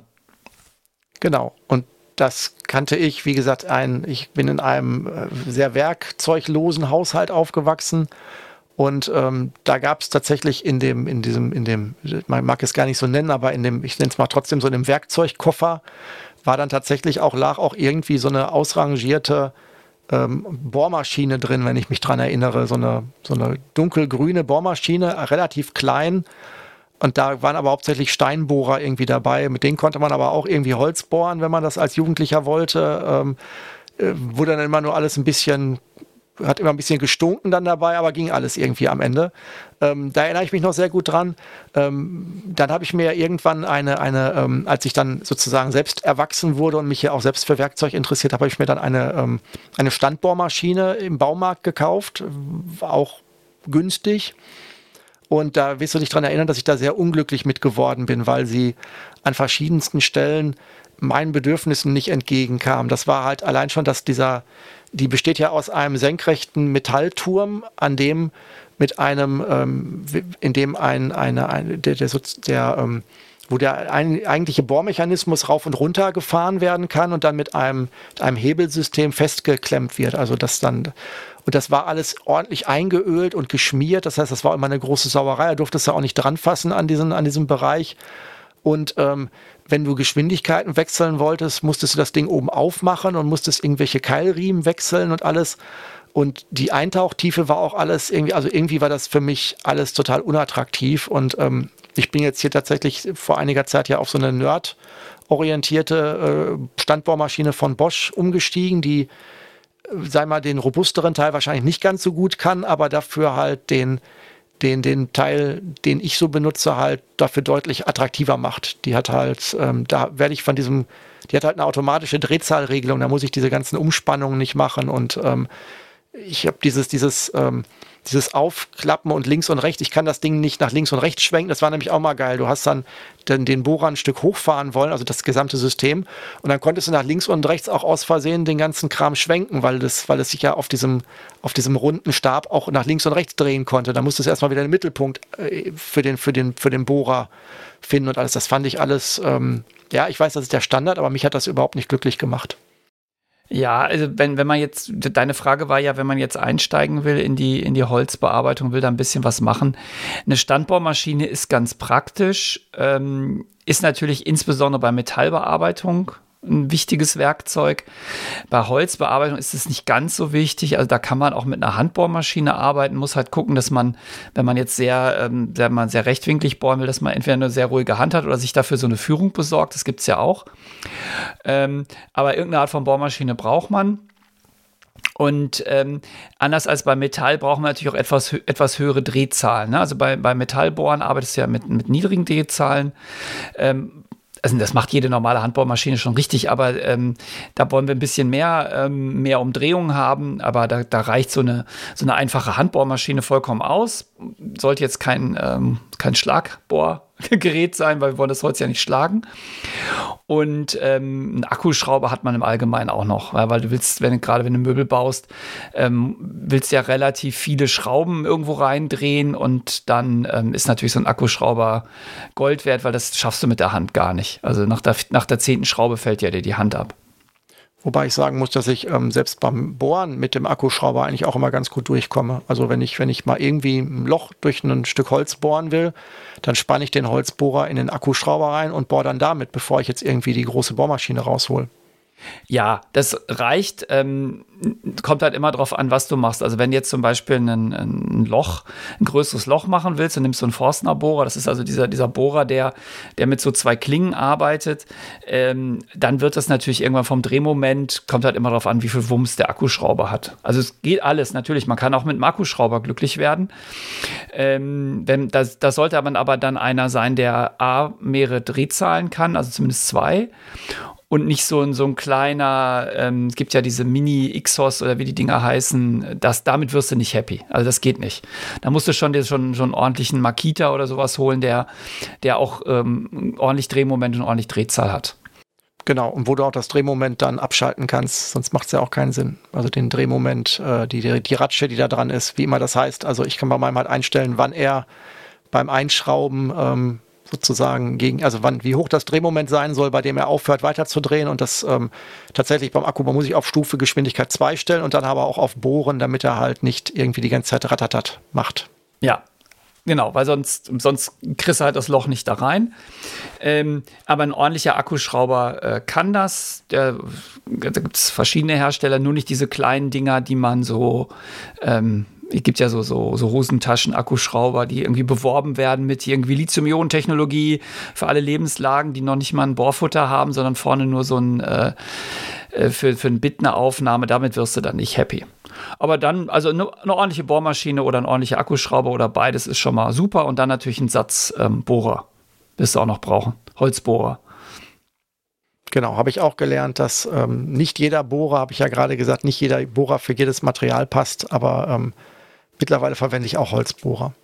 Und ähm, da kommt da, neben den Bohrern, die, ähm, die sag ich mal, durchs Material durchbohren, ähm, braucht man ja jetzt auch noch ähm, Bohrer, die eher so einen, so so einen konischen äh, Ansatz haben und dafür da sind, äh, Schrauben versenken zu können. Das heißt, wenn du jetzt ein, Loch bohrst und willst da eine Schraube reinmachen, dann möchtest du ja selten, dass die Schraube oben rausguckt, wenn du Holz machst, sondern du möchtest die Schraube ja ähm, einigermaßen plan mit der Oberfläche haben, wenn es irgendwie geht, dass du da auch nicht ständig dran hängen bleibst.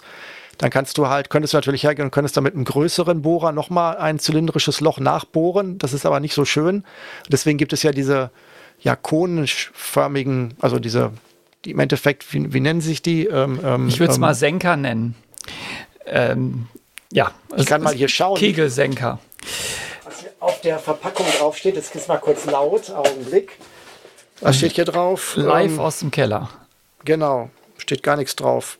Steht, das ist interessant, da steht gar nichts drauf. Ja, also ich sag mal, die heißen Senker. Ähm, und weil die, die Idee mit einem größeren Bohrer, die, ähm, also beim Holzbohrer geht das eh nicht, weil der Holzbohrer ja äh, nicht zentriert in einem vorhandenen Loch. Du kannst ja mit dem Holzbohrer nicht in ein Loch gehen, was es schon gibt. Und dann kann, musst du also einen HSS-Bohrer nehmen, also Metallbohrer. Und äh, da passiert immer Folgendes: Man, man denkt, ach, ich habe jetzt keine Lust, einen Senker zu holen. Ich nehme einfach einen 10er oder 12er Metallbohrer. Dann setzt man den an, dann macht Schlupp, der greift wunderbar und zieht sich einmal quer durchs Holz. Und dann hast du irgendwie statt einem gesenkten Loch ein 12er Loch reingebohrt. Also, das ist so meine Erfahrung. Deswegen äh, versuche ich da immer der Faulheit zu widerstehen und dann wirklich das richtige Werkzeug zu holen. Ja, aber damit können wir jetzt eigentlich. Ähm, damit sind wir jetzt bohrtechnisch, also alles, was sich dreht und bohrt, eigentlich gut, gut aufgestellt okay, jetzt haben wir die, ich sag mal so formgebenden Bearbeitungswerkzeuge, mit denen man jetzt das Möbelstück oder das Werkstück, das man hat, in eine ja, in, in, schneidet und in, äh, kürzt und in, gewissen, in gewisse Form bringt. Ähm, irgendwann ist das Werkstück ja auch fertig und dann äh, hat man ja vielleicht doch nicht alle Kanten so genau, dass sie 100% aufeinander passen oder die Ecken sind dann doch ähm, zu eckig und oder man die Löcher, die man gebohrt hat, sind noch sind auch haben auch äh, harte Kanten oder dergleichen. Oder die Oberfläche ist halt einfach auch noch, weil wir auch von Holz sprachen, wenn sie naturbelassener ist, ist, dass das Holz auch dann vielleicht relativ ähm, ähm, noch Splitter zieht oder sehr sehr grob ist obendrauf. Dann möchte man das Holz ja in eine, ähm, sag ich mal, was ich vorhin von meinem Technikunterricht ansprach, in die Handschmeichlerform bringen, dass man sagt, man mag auch über das Holz streichen, wie über eine schöne, glatte, äh, sich wohl anfühlende Oberfläche. Ja, genau genommen, wenn du Echtholz verarbeitest und auch wenn du MDF verarbeitest, bist du sowieso die ganze Zeit mit Schleifen beschäftigt. Also das Schleifen, Schleifen, Schleifen, weil die, ähm, das Material um das in die Eigen, damit es die Eigenschaften kriegt, zum Beispiel um es zu lackieren, können wir auch gleich nochmal drüber reden, oder um es, äh, um es wirklich so glatt zu bekommen, wie man es haben will, musst du ähm, immer sehr viel schleifen. Also Holzbearbeitung ist, äh, ich sage immer, 80 Prozent Schleifen. Dann am Ende oder auch während der, ähm, während, während den äh, Arbeitsschritten? Also ich hätte gedacht, das ist so wie wenn du, wenn du irgendwas gießt oder irgendwas baust oder irgendwas am Ende, so wie lackieren, wie du gerade sagtest, irgendwann ist fertig und dann muss man noch die Oberfläche äh, glatt kriegen. Ja, nicht zwingend. Also wenn jetzt zum Beispiel auf der Kreissäge Material ähm, sägst, dann ähm, hat das ja ganz, ganz scharfe Kanten. Also weil die, die Kreissäge schneidet ja absolut rechtwinklig dadurch. Und wenn du das jetzt weiterverarbeitest, hast du natürlich ein großes Risiko, dass das passiert, was du vorhin gesagt hast, einfach dir irgendwas abbricht oder so. Deswegen wirst du eigentlich immer, wenn du das von der Kreissäge nimmst und das jetzt konstruktiv nicht so eine scharfe Kante sein muss, wirst du die brechen. Das wirst du einen Schleifklotz nehmen und diese Kante erstmal ganz klein bisschen ähm, runder machen, damit du A, das Verletzungsrisiko reduzierst und B, auch das Risiko, ähm, das kaputt zu machen, indem, wenn du irgendwo drankommst, zu reduzieren. Also es ist nicht so, dass du immer nur am Ende schleifst, aber natürlich die, die endgültige Feinbearbeitung ist natürlich eher am Ende, wenn, wenn man zum Beispiel, bevor man es lackiert oder so. Gut, und ähm, weil du sagtest du gerade schon, man schleift dann zum Brechen auch, wird man auch drüber gehen. Ähm, ist das auch dann Werkzeug unterstützt? Also mal, lässt, also anders gefragt, macht man sich da in der Regel einfach, wenn man einmal ein Werkzeug gekauft hat, das elektrisch ist, dann benutzt man nur noch das? Oder gibt es auch für den für den äh, Profi Situationen, wo man sagt, okay, jetzt will ich doch mit einem nicht elektrischen äh, Werkzeug, mit der Hand jetzt nicht nur um den meditativen, äh, materialnahen äh, Effekt zu haben, sondern auch zu sagen, okay, dann macht es Sinn, das von Hand zu machen oder ist es, wenn du eine Maschine hast, dann setzt du die auch ein und zwar immer? Nee, also die sowas wie eine Kante brechen oder auch wenn du am Ende was lackierst und hast es zum Beispiel jetzt schon einmal lackiert und willst es jetzt nochmal nass schleifen, das machst du im Allgemeinen mit der Hand. Also du hast dann irgendwie so einen ähm, so so ein Korkklotz, wo du das Schleifpapier einfach draufklebst. Es gibt auch da so Konstruktionen, wo du es einklemmst, aber ich mach das nehmen, das nehmen aber gerne so einen Korkklotz und ähm, den benutzt du dann. Also du hast natürlich, wenn du jetzt große Flächen schleifst, zum Beispiel dieser Tisch, über den ich sprach, oder diese ganzen ähm, Böden für dieses Regal, da nimmst du natürlich eine Maschine, sonst wirst du wahnsinnig. Ja, einfach wegen der wahnsinnigen Flächen, die du da schleifen musst. Aber für so, so Ecken, Kanten, solche Sachen, da nimmst du auch die Hand, äh, nimmst du doch den Klotz und nimmst die Hand. Einfach weil du da genauer bist und ähm, nicht so schnell was kaputt machen kannst. Weil wenn du mit der Maschine da einmal ange, angeschlittert kommst, ähm, dann hast du vielleicht nachher schon zu viel weggeschliffen und was weg ist, ist weg. Aber wenn du jetzt ein größeres Werkstück hast und du hast dann das Schleifpapier, also meiner Erinnerung nach ist Schleifpapier immer relativ schnell unbrauchbar, weil es entweder dreckig oder abgeschliffen ist und die Körnung dann, das Schleifpapier dann wieder wie glattes Papier ist. Also wenn ich jetzt drüber nachdenke, einen ganzen Tisch zu, zu schleifen, da denke ich mir halt, okay, das wäre jetzt nicht so meine, meine größte, weil man weiß ja auch gar nicht, ob es überall gleichmäßig geschliffen ist. Ähm, Gibt es da, sind das alles Handhabungsfehler von mir, dass ich Schleifpapier äh, aufbrauche oder müsste man das ständig ausklopfen? Ich versuche das dann auszuklopfen, auszusaugen, um es irgendwie wieder zu reaktivieren. Aber irgendwie habe ich immer das Gefühl, dass, das, dass, das, dass ich da nie genug von habe vom Schleifpapier, dass das relativ schnell verschleißt. Also klar, Schleifpapier, wenn du jetzt mit der Maschine schleifst oder auch mit der Hand, hält nicht so lange, wie man es gerne hätte. Also man muss das schon ab und zu mal austauschen. Es hängt aber auch oft davon ab, was du für ein Schleifpapier nimmst. Du musst halt genau gucken, äh, ist das überhaupt für Holz, ist das für Lack, wofür ist denn das gemacht? Und ähm, da gibt es auch echt wahnsinnige Qualitätsunterschiede. Also wenn du so in den Baumarkt gehst und da irgendwie so ein, so so ein Lappen aus so einem Regal ziehst, ähm, dann gibt es teilweise Schleifpapier, das zerbröselt dir schon, wenn du es wenn nur anguckst. Also da fallen schon die Körner raus.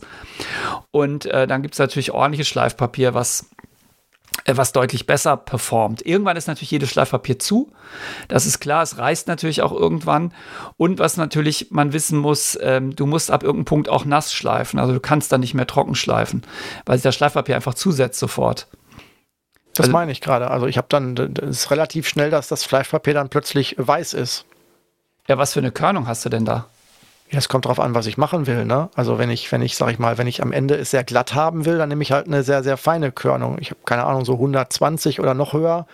Wenn ich aber irgendwie was Gröberes haben will, dann nehme ich halt eine gröbere Körnung. Also wenn ich, sag mal so, so, ähm, wenn, die, wenn, das, wenn das Holz sehr uneben ist und da eher noch so Macken oder ähm, ähm Unebenheiten drin sind.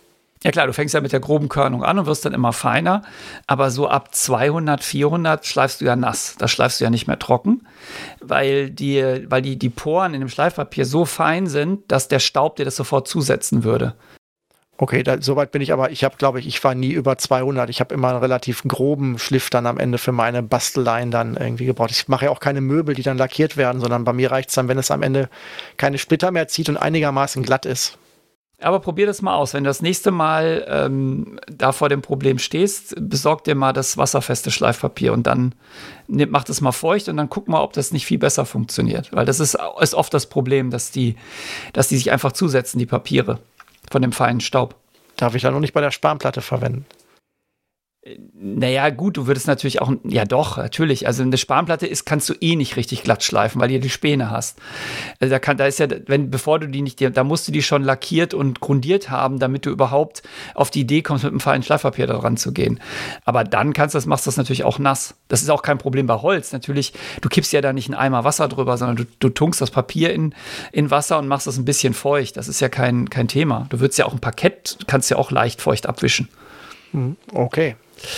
Ja, aber genau, das, das war jetzt das Thema Schleifen. Da gibt es natürlich verschiedene Maschinen, von denen man sich helfen lassen kann.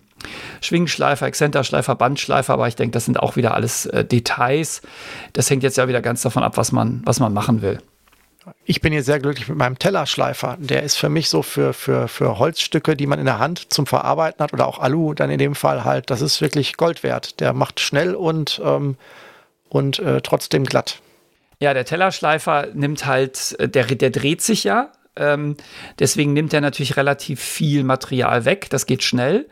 Ähm, du kannst aber mit so einem Tellerschleifer aufgrund dieser Eigenschaft äh, neigt er natürlich dazu, dir ähm, dir Kreise reinzuschleifen. Dann ist bist du mit, mit so einem Exzenterschleifer oder einem Schwingschleifer besser bedient. Also für den letzten, für die feineren Schliffe, weil die ähm, dadurch, dass sie ja nicht sich drehen, sondern nur so hin und her wackeln, ähm, keine Muster dir da reinschleifen. Nee, der, der Stellerschleifer ist auch viel zu, viel zu aggressiv von der Umdrehungsgeschwindigkeit und allem. Da ist eigentlich, eigentlich ist damit auch, eigentlich ist es eher so wie, es ist so ein, so ein bisschen so der Ersatz für Sägen auf der Zielgeraden. Wenn du nicht gerade gesägt hast, kannst du das mit dem Tellerschleifer noch einigermaßen hinkriegen, wenn dir die Länge des Werkstücks egal ist, weil der nimmt natürlich dann auch zwei, drei Millimeter weg, wenn er dann nicht aufpasst. Ja, genau. Das, das, das kannst du super mit einem Tellerschleifer oder einem Bandschleifer machen. Als ich das Parkett abgeschliffen habe, habe ich natürlich für die Ecken auch so einen mobilen Tellerschleifer gehabt. Und das ist ein wahnsinniger Unterschied. Ich habe das mal probiert, Exzenterschleifer versus Tellerschleifer. Ähm, ich weiß nicht, ich glaube, die heißen auch Tellerschleifer fürs Parkett. Und das ist äh, Faktor zehnmal schneller mit dem Tellerschleifer, weil durch diese Rotation, der sich so da reinfrisst. Ähm, genau. Aber kommt halt immer ne, das richtige Werkzeug für die richtige Aufgabe. Wir wollen ja nicht, äh, wir wollen ja am Ende auch was übrig haben vom Werkstück.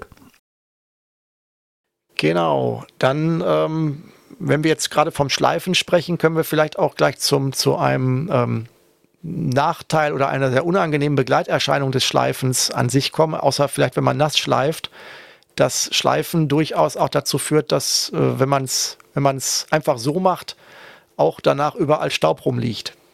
Ja, Holzbearbeitung ist super staubig. Das ist, das ist natürlich das, äh, das Problem. Und insbesondere, wenn du dann noch MDF bearbeitest, äh, dann staubt es nochmal extra, weil das, äh, das staubt nicht nur beim, Schla äh, beim Schleifen, das staubt auch noch beim Schneiden, weil natürlich beim Schneiden die kleinen Fasern alle ausgelöst werden.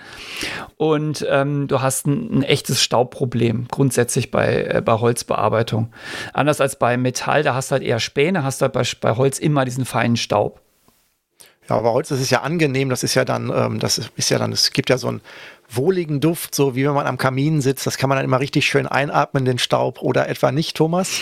Ja, also Genau. Zum einen äh, ist der natürlich, muss man aufpassen, weil wenn man zu viel Staub in der Luft hat, kann der explodieren. Deswegen ähm, ist das ist immer ein Riesenthema in, in der ganzen äh, Industrie, die mit Holz arbeitet, dass auf keinen Fall sich irgendwo Staubschichten bilden dürfen, weil es dann zu diesen Staubexplosionen kommen kann. Und das andere ist tatsächlich, dass der Holzstaub von Harthölzern auch krebserregend ist. Also es wäre ist jetzt keine gute Idee, dauerhaft irgendwie sich Eichenstaub zum Beispiel oder Buchenstaub reinzuziehen.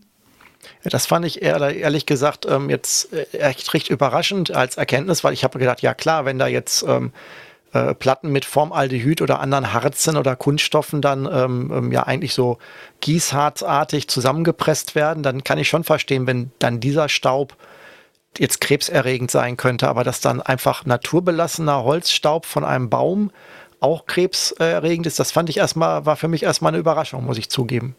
Ja, das ist auch ist so ein bisschen äh, unintuitiv, ne? weil man denkt, das ist doch Natur, aber es gibt eindeutig, also das ist, wird auch, da ist auch die Berufsgenossenschaft total hinterher bei, äh, bei Schreinereien, dass eine, eine gute Absaugung da ist, weil diese Hartholzstäube, ähm, ich, das ist irgend so ein ganz spezieller Krebs, irgendwas im Nasenraum, der da ausgelöst wird, ähm, da einfach diese, diese, diese Effekte haben. Ich vermute einfach durch die ständige Reizung, aber ich bin jetzt kein Experte, aber das, dadurch, dass du ja durch den Staub ständig dann auch eine, ähm, eine Reizung der, der Zellen da hast. Aber Genau.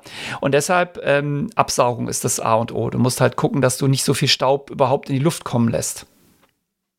Genau, und da gibt es ja dann ähm, verschiedene Möglichkeiten. Also ich habe hier, ich bin noch so, so halb hemdsärmlich unterwegs. Ich habe halt hier so einen ähm, klassischen Kercher Baumarkt Nass-Trockensauger, den ich dann einfach an, an, ähm, an das entsprechende Werkzeug hier, an den Tellerschleifer oder an die Bandsäge oder ähm, dergleichen schön anstöpseln kann und dann saugt der halt ordentlich ab ich habe so das Gefühl, dass der nicht so die optimale Leistung hat, aber ich merke, dass das, ähm, oder gerade wenn ich auch äh, mit, mit Schmirgelpapier unterwegs bin, dass der absauge.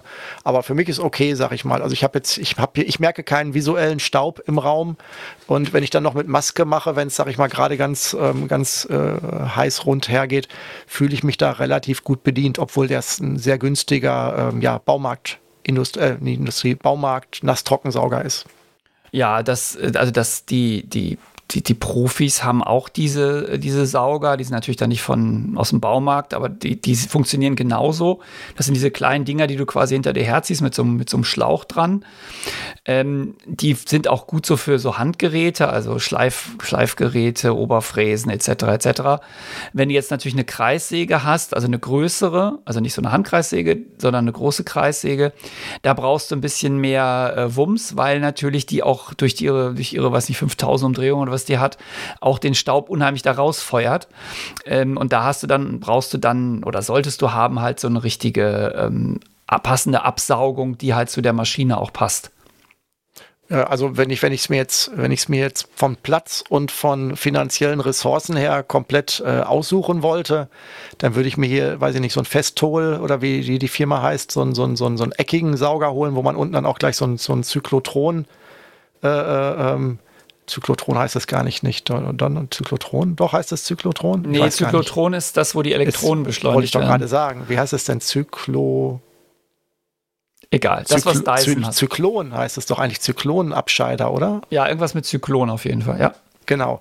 Ähm, das das gibt es dann auch als festen Einsatz direkt. Das wäre schon so, sage ich mal, so der Traum, wenn, wenn, ähm, wenn sowohl Platz als auch Geld andere Prioritäten nicht hätte.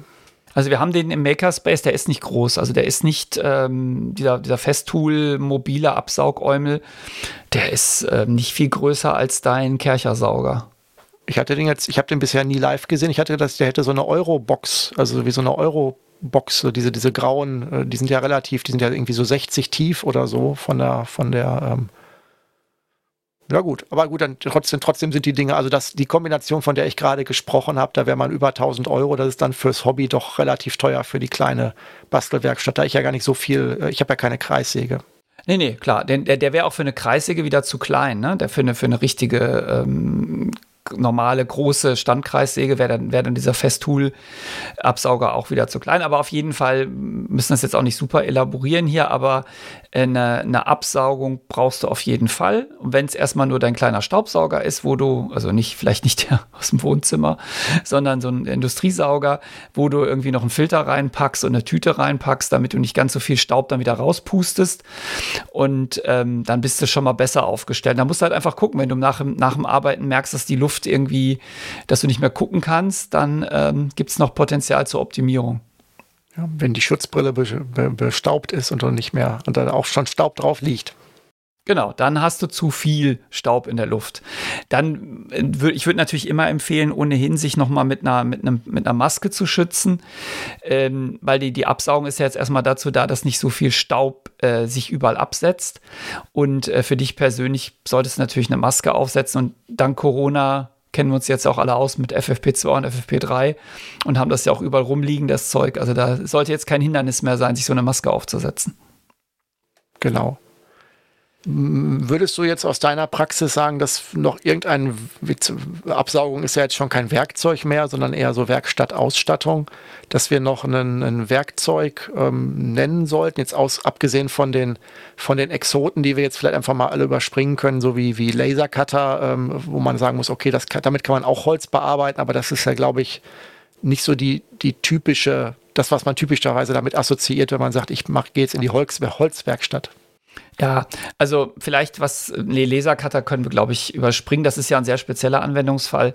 Vielleicht noch die Oberfräse als ähm, die, die, ähm, die Geheimwaffe. Ähm, weil da hatten wir uns ja auch schon mal drüber unterhalten. Du hältst das ja für Voodoo, glaube ich, oder? ja, mir, mir fehlt halt einfach der Zugang dazu. Also ich, ähm, ich kenne dieses, das Modell, dessen Namen ich jetzt schon wieder vergessen habe, ist die dann mit einer, die ähm, sozusagen mit diesen, ähm, mit diesen Aufklebern, mit diesen Markierungsaufklebern dann CNC-artig äh, die Arbeit für dich macht, wo du dann nur noch die, das Gerät auf das Werkstück stellst und der dann computergesteuert deine Hand, also nicht dein, du musst nur die Hand grob führen und das Gerät intern hat einen eigenen Mini-CNC-Mechanismus, äh, um dann das Werkstück äh, optimal und plangetreu. Der ähm, Shaper, den meinst du, ne? Ja, genau. Das, ja. Da, da, ähm, da bist du ja dann wieder vom Digitalen ins Analoge. Das ist ja so ein bisschen wie Lasercutter oder 3D-Drucker. Du machst dann am Computer dein Digitalmodell äh, in Cut oder was auch immer.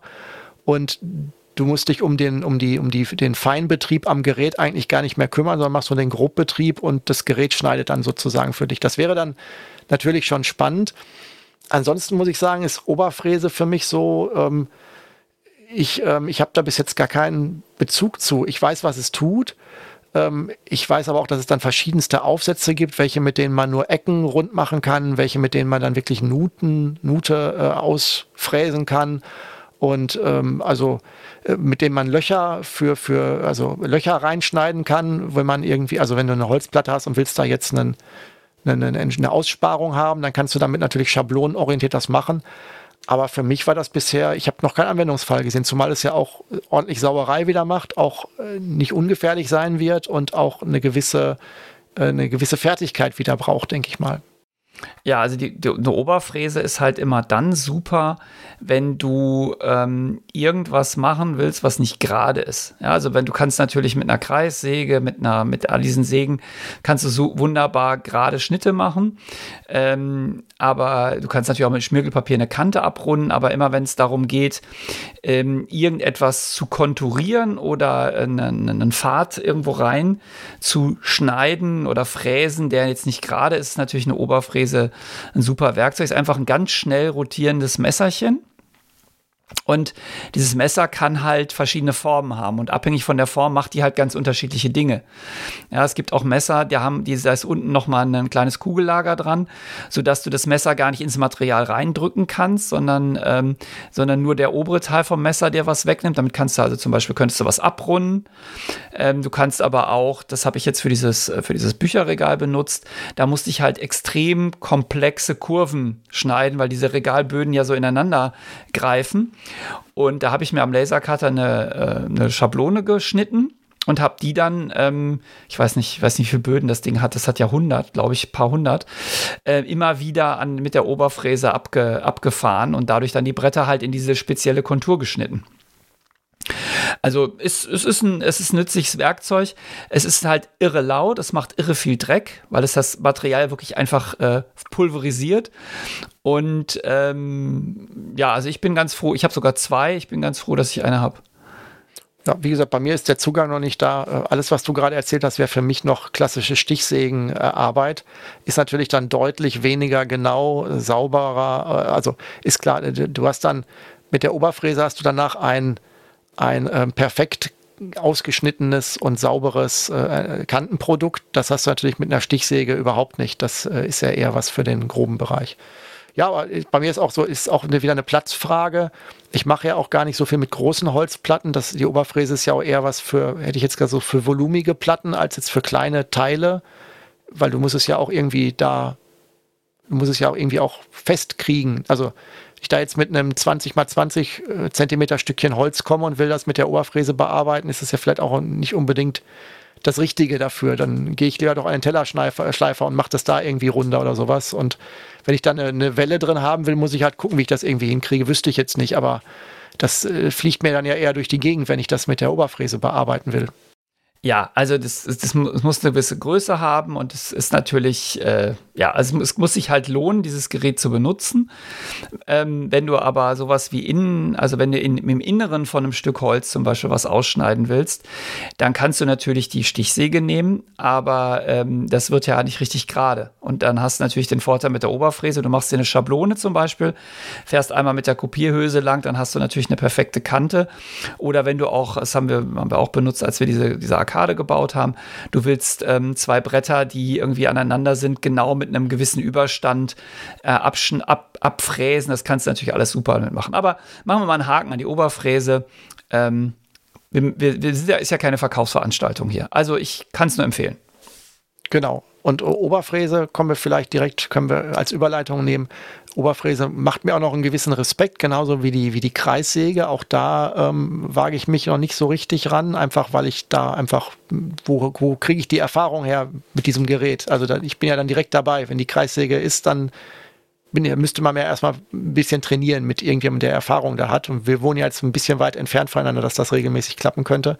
Deswegen habe ich mit der Kappsäge auch schon einen gewissen Respekt äh, die ja ein bisschen besser kontrollierbar ist jetzt vielleicht als eine, als, eine, als eine Kreissäge, weil das Material dann ja auch festgeklemmt wird und die Bewegungsrichtungen ja auch, äh, sag ich mal, vorgegeben sind. Ähm, aber da kommen wir jetzt vielleicht mal vom, zum Thema Respekt. Ähm, Holzarbeit, ähm, wo, wo, wann sollte man anfangen oder wann sollte es beginnen, dass man Respekt davor hat, dass man mit Holzbearbeitung auch ich sag mal, ähm, sich selbst oder anderen schaden kann. Wir haben jetzt schon so ein paar Gefahrenpunkte wie, ähm, wie äh, Staub einatmen und ähm, dergleichen äh, besprochen. Klar kann man sich mit einer Säge auch immer irgendwo reinsägen, das ist auch klar, aber ähm, ähm, wo, ab wann wird es denn so richtig gefährlich, deiner Meinung nach, wenn man sich mit Holz beschäftigt? Naja, das, ich würde sagen sofort, weil du hast ja, ähm, das Material, was du bearbeitest, ist deutlich härter als dein Körper. Also sind all diese Werkzeuge, die du einsetzt, um das Holz zu bearbeiten, in der Lage, äh, mindestens genauso schnell, wenn nicht noch schneller, auch an dir rumzusägen oder rumzufräsen. Deswegen muss man da natürlich immer einen, einen, einen echten Respekt haben. Ja, insbesondere die Finger ähm, und die Augen muss man natürlich ähm, schützen. Also Finger schützen ist schwierig. Die darf, also was heißt schützen? Man darf sie halt nicht in die, in die gefährlichen Regionen bringen. Und da reicht auch schon eine normale Handsäge. Also ich habe neulich äh, aus Versehen in die japanische Zugsäge reingepackt, also eine, eine manuell betriebene Säge und habe mir den halben Finger da irgendwie aufgeschnippelt und ich habe echt geblutet wie so, ein, wie so ein Ferkel. Ähm, also all diese Werkzeuge sind ähm, nichts, nichts für Kinder und sind gefährlich. Also da muss man schon mit Respekt umgehen gerade bei den Augen sagtest du auch, also ist, denke ich mal, alles, sobald irgendwo Material abgetragen wird, in irgendeiner Form ist auf jeden Fall die Schutzbrille dabei. Ja, ja, also auf jeden Fall. Die, die, also die sollte man, das ist wie im chemischen Labor. Man sollte eigentlich, wenn man die Werkstatt betritt, die Schutzbrille aufsetzen und erst wieder absetzen, wenn man wenn man sie verlässt, weil einfach alles äh, da in der Lage ist, dir ins Auge zu flitschen. Ja, also was, was, wenn die Kreissäge irgendwas wegschleudert, wenn die Oberfräse, wenn, also bei allem eigentlich, auch beim Bohren schon, kann ja auch was raus, raus rumfliegen. Was ich jetzt relativ spät erst gelernt habe, wo ich auch missverständlich unterwegs war, weil von wegen Fingerschützen ähm, wird man jetzt sagen, ja, ähm, meine Finger schütze ich am besten mit Handschuhen, aber ähm, das ist ja ein Aspekt, der ähm, nicht nur nicht empfohlen, sondern an manchen Stellen, glaube ich, sogar wirklich untersagt ist, dass man an äh, Bohrmaschinen oder dergleichen ähm, dann auch ähm, ja, Handschuhe verwendet, weil es, äh, weil es ja kontraproduktiv ist, weil natürlich könnte man vielleicht schützt es irgendwo vor, dass man, wenn man den Bohrer anfasst, der noch heiß ist, dass man sich da nicht verbrennt.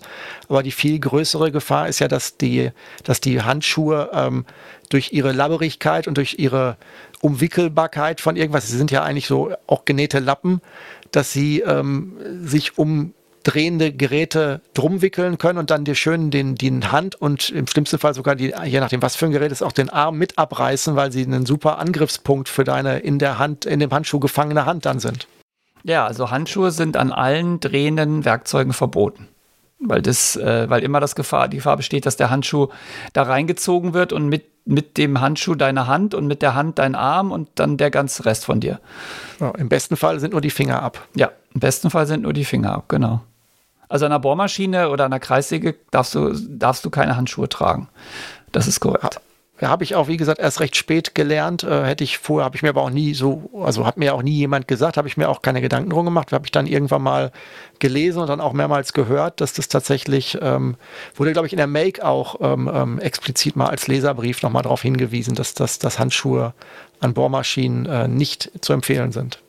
Ja, und alles andere, was da reingeraten kann, natürlich auch nicht. Lange Haare, äh, schlabbernde Ärmel, ähm, solche Dinge, die sind natürlich auch gefährlich. Also alles, was sich da rein, reinziehen und reinwickeln kann, äh, sollte man tunlichst äh, nicht haben.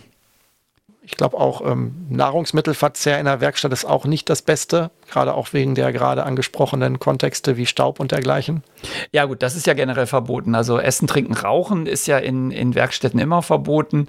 Äh, A, wegen der Werkstoffe und natürlich, weil du, weil du dann auch aus Versehen äh, irgendwas aufnehmen könntest, was du besser nicht in deinen Körper aufnimmst. Klar, also das ist, äh, das ist logisch. Aber wir reden ja vom Hobby, ne? Also Natürlich wird man als Hobbyist vielleicht auch mal einen Schluck Wasser nehmen. Und äh, wir sind ja zum Glück niemand, der die äh, Verdünnung oder andere Chemikalien in Wasserflaschen tun. Ähm, das äh, ist ja absolute super Todsünde. Also darauf gehört ja, das, also, ja, das geht gar nicht. Ach, da schreibt man da mit einem äh, leicht ablösbaren Bleistift einfach drauf, was wirklich drin ist. Habe ich alles schon gesehen. Also wirklich ähm, umetikettierte, hemsärmlich umetikettierte Flaschen, wo dann irgendwie Terpentin drin war oder dergleichen. Das ist, also in der Praxis kommt das leider im, im Home-Bereich Home oft vor, habe ich, oder zumindest habe ich es gesehen, sage ich mal. Ja, es kommt oft vor, aber es ist halt, es ist halt total saudumm. Und es ist ja auch wirklich, ich meine, du gehst zu, zu Amazon und bestellst dir einfach ähm, ein paar Flaschen. Also für Kunststoffflaschen, die kosten ja nichts. Ähm, also je nachdem, was für eine Chemikalie da rein tust. Und dann packst du die da rein. Dann kommt niemand kommt auf die Idee, äh, zu denken, das wäre irgendwie eine Limo, wenn das irgendwie so eine Kunststoffflasche ist für Chemikalien. Ja, vor allen Dingen auch gerade, wenn du Kinder im Haus hast, da kannst du ja noch was draufschreiben. Das ist denen ja vollkommen egal. Wenn es aussieht wie Fanta, dann ist es Fanta. Ja, und du bist also genau, das, das tun wir nicht. Wir sind äh, da absolut ähm, vorbildhaft und würden das nie machen. Also würdest du bei mir auch nicht finden, dass in irgendeiner ähm, Lebensmittelflasche irgendwas drin ist. Also ich habe einfach für die Chemikalien habe ich einfach Flaschen gekauft für kleines Geld und da sind die drin. Ja, jetzt ähm, haben wir schon so ein paar Gefahren äh, durchgesprochen. Ich hatte vorhin schon angesprochen, dass wenn man mit unsachgemäßen Bohrern Holz bohrt, dass es dann durchaus auch ähm, so zu diesem, ähm, sag ich mal, der, ähm, der Steinzeitmensch will ein Lagerfeuer machen und reibt Hölzer aneinander ähm, und es entsteht Feuer. Ähm, das kann ja durchaus auch passieren, wenn du in der, wenn du mit den schnell drehenden Maschinen irgendwie ähm, unsachgemäß arbeitest. Kann es auch passieren, wenn du sachgemäß arbeitest? Angenommen, deine Kreissäge läuft zu lange und dass du schiebst das Holz zu langsam durch und ähm, dass das dann auch so viel Reibung erzeugt, dass das Holz auch anfängt, äh, Feuer zu fangen? Oder ist das eher bei, sag mal, mittelmäßig sachgemäßer Anwendung eher ausgeschlossen, wenn man die Geräte benutzt? Also, dass das Holz Feuer fängt, ähm, hast du, habe ich noch nicht erlebt.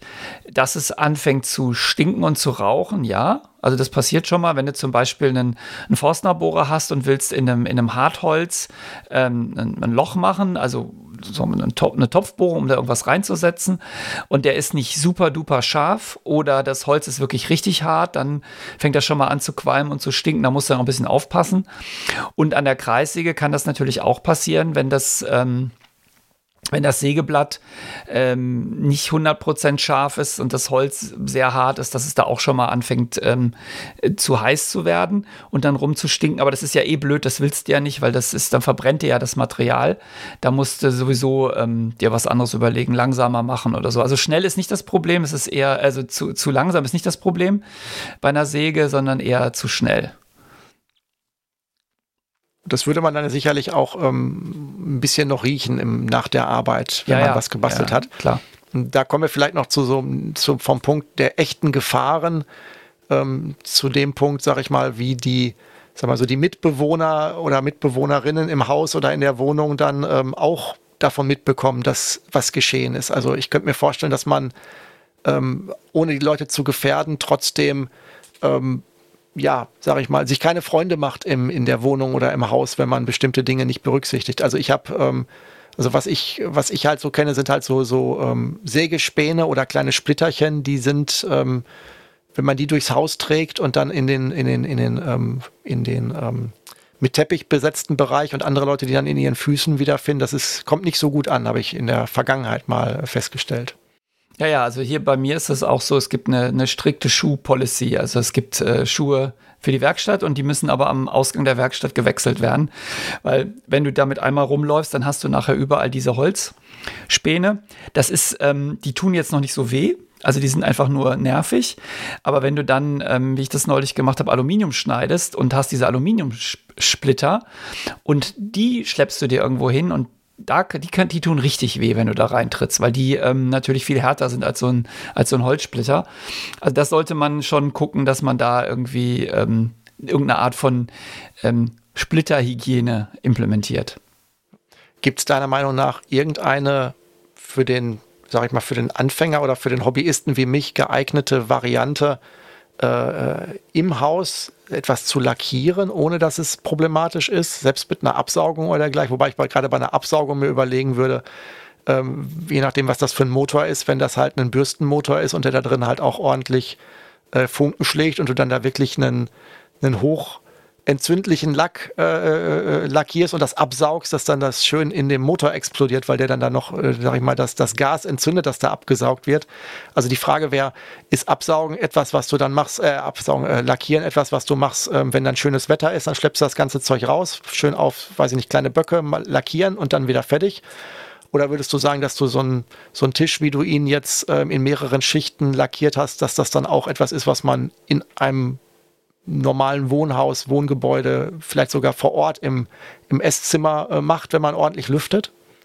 Also das äh, gut, das, das ist witzig, ja. Also der ähm, kommt erstmal darauf an, was du für einen Lack benutzt. Also wenn du jetzt einen acrylbasierten Lack benutzt, der, äh, der ist ja lösemittelfrei, der riecht ja auch nicht. Ähm, der ist aber oft, macht dich aber oft nicht glücklich. Also je nachdem, was du erreichen willst, sind diese Acryllacke nicht so toll. Deswegen habe ich für den, äh, für den Tisch und auch für dieses Regal habe ich tatsächlich einen Kunstharzlack benutzt. Und ähm, ich hatte auch erst wie die, du die Idee, ach, ich mache das draußen, weil das stinkt so eklig, dieser Kunstharz, äh, diese Kunstharzfarbe. Habe das alles hochgeschleppt, habe das im, im Garten gemacht. Dann habe ich die Dinger gestrichen. Das war nur die Vorlackierung, also nur der erste Vorstrich. Und die Insekten fanden das so interessant, dieses Lösungsmittel, Lösungsmittel. Und diesen, weil das, das hat ja auch so einen fruchtigen Geruch, dass nachher die Bretter voll waren mit Fliegen. Ähm, also es war einfach komplett hinüber. Das war jetzt nicht schlimm, weil es war nur die Grundierung, die musste ich sowieso nochmal anschleifen. Das heißt, ich habe dann am Ende nicht nur die Grundierung angeschliffen, sondern auch die ganzen Fliegen rausgeschliffen. Und ähm, ab da habe ich das dann nur noch im Keller gemacht und ich habe mir einfach eine, eine richtige ähm, Vollmaske besorgt mit, mit Gasfiltern, die, durch die du wirklich nichts riechst und habe das dann im Keller gemacht und habe dann, ähm, nachdem es leicht angetrocknet war, die Fenster aufgemacht, nicht, dass wieder die ganzen Insekten ange, ange, angeäumelt kommen. Ähm, aber ähm, das riecht natürlich schon ziemlich penetrant. Also in den Keller konnte man nicht gehen, also in den Raum, in dem das war. Ähm, aber draußen ist echt schwierig, weil dann natürlich sofort irgendwas angeschwirrt kommt. Ja, und du bist ja dann auch, ähm, ähm, auch ähm, durchaus Jahreszeiten abhängig. Also ich will hier, habe ich ja schon mehrmals angeschnitten, ich will für die, für die Hütte oben die Dachbalken, äh, die, die Abdeckungen erneuern und müsste die auch vorher äh, mit Farbe Vorlage, also mit Wetterschutzfarbe äh, bestreichen. Und äh, ich warte halt drauf, dass jetzt endlich mal draußen die Temperaturen, weil das soll auch bis über 20 Grad soll auch die Farbe sein, also sonst, ähm, sonst trocknen die noch länger und dann könnte es ja auch regnen und alles. Also ähm, sonst bist du ja, kannst du ja eigentlich nur äh, saisonal und bei gutem Wetter dann auch arbeiten. Das passt ja nicht unbedingt mehr zur Zeitplanung. Und ähm, aber das mit der Maske kann ich nachvollziehen. Das habe ich hier für diesen ähm, für diesen harzbasierten 3D-Drucker habe ich auch so eine so eine komplett ähm, ja, Ganzgesichtsmaske. Das ist tatsächlich ähm, nicht so angenehm zu tragen auf Dauer, aber ähm, sehr wirkungsvoll. Ja, vor allem das Ding ist so effektiv, du riechst ja gar nichts. Also du bist ja dann, bist dann da drei, vier Stunden streichst du, bist von jeglichem Geruch befreit und dann nimmst du, das kommst du raus und nimmst das Ding ab und dann denkst du wirklich, oh Gott, wie riecht denn die Welt? Also es ist wirklich wie so ein, da kommst du kurz vor wie so ein Hund, der eine Million Mal besser riecht. Denkst, was ist denn das? Ach, das ist der Mülleimer. Was ist denn da? Also es ist wirklich super interessant. Ähm, aber das, also tatsächlich, da bin ich gnadenlos. Ich mache das im Haus, ich mache dann die Fenster auf danach, wenn es leicht angetrocknet ist und fertig. Also ich mache es nicht mehr draußen draußen. Das war, hat nicht gut funktioniert. Und ähm, jetzt, wie ist das so, wie ist so, machst du das auch gerne alles nachts, Kreissäge benutzen und dergleichen? Und äh, kommt das bei den, bei den anderen Hausbewohnern gut an oder kann man das durch Tür schließen, dann alles ordentlich verbergen und man hört es dann gar nicht mehr? Also eine Kreissäge ist extrem laut, deswegen hast du ja auch immer einen Hör Gehörschutz auf, wenn du die benutzt, sonst bist du irgendwie relativ schnell ähm, Fall für den, äh, für den Ohrenarzt. Ähm, Im Haus ist die schon sehr laut, ähm, nach draußen, ähm, das interessiert mich extra nicht. Mein Haus ist ja freistehend und mein Nachbar ist äh, Drummer, also da würde ich sagen, das ist äh, Gleichgewicht des Schreckens. Wenn der trommeln kann, kann ich auch Kreis singen. Ich habe da, da gab es auch noch nie eine Beschwerde. Ich denke, nach außen dringt das nicht so. Ich mache natürlich da nicht die Fenster auf. Ähm, aber im Haus ist schon unangenehm. Also da würde ich jetzt, das würde ich jetzt nicht unbedingt machen, wenn oben jemand sitzt und Fernsehen gucken möchte. Gut, dann habe ich so das Gefühl, dass wir so die, die, die Gefahrenlagen, äh, sag ich mal, so grob äh, benannt haben. Haben wir auch die Schutzmaßnahmen alle schon benannt? Wir haben ja jetzt schon gehabt, also wir haben ja mit Schutzbrille angefangen. Du hast gerade Gehörschutz noch gesagt. Ähm, die die Corona-Schutzmaske hast du noch ähm, FFP2, FFP3 genannt. Ähm, Absaugung hatten wir auch. Das ist dann auch nicht dann nicht, das ist dann auch nicht nur ein Komfortmerkmal, äh, sondern das ist dann auch wirklich, wirklich Schutzmaßnahme, um halt verschiedene Sachen zu, ähm, zu, ähm, zu verhindern.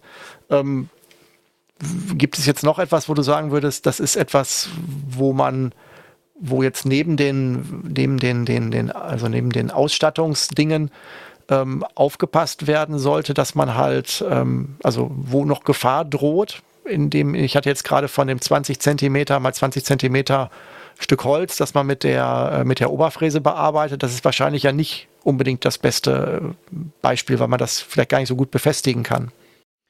Ja, also tatsächlich, was, was mir manchmal auffällt, wenn ich so auf, auf YouTube oder auf Instagram irgendwelche Videos gucke, also ich habe natürlich, die, die Algorithmen haben ja schon herausgefunden, dass ich mich für Holz interessiere, deswegen kriege ich immer so Holzvideos und da sehe ich manchmal Leute mit der Kreissäge umgehen, da würde ich sagen, das ist, äh, also das ist eigentlich nur noch Glück, dass die ihre Finger noch haben, weil ähm, gerade bei einer, bei einer Kreissäge kann man, kann man so ein paar Sachen echt richtig falsch machen. Und das allererste ist, dieses seltsame Ding zu entfernen, was hinter dem Sägeblatt sitzt und was aussieht wie so eine Sichel.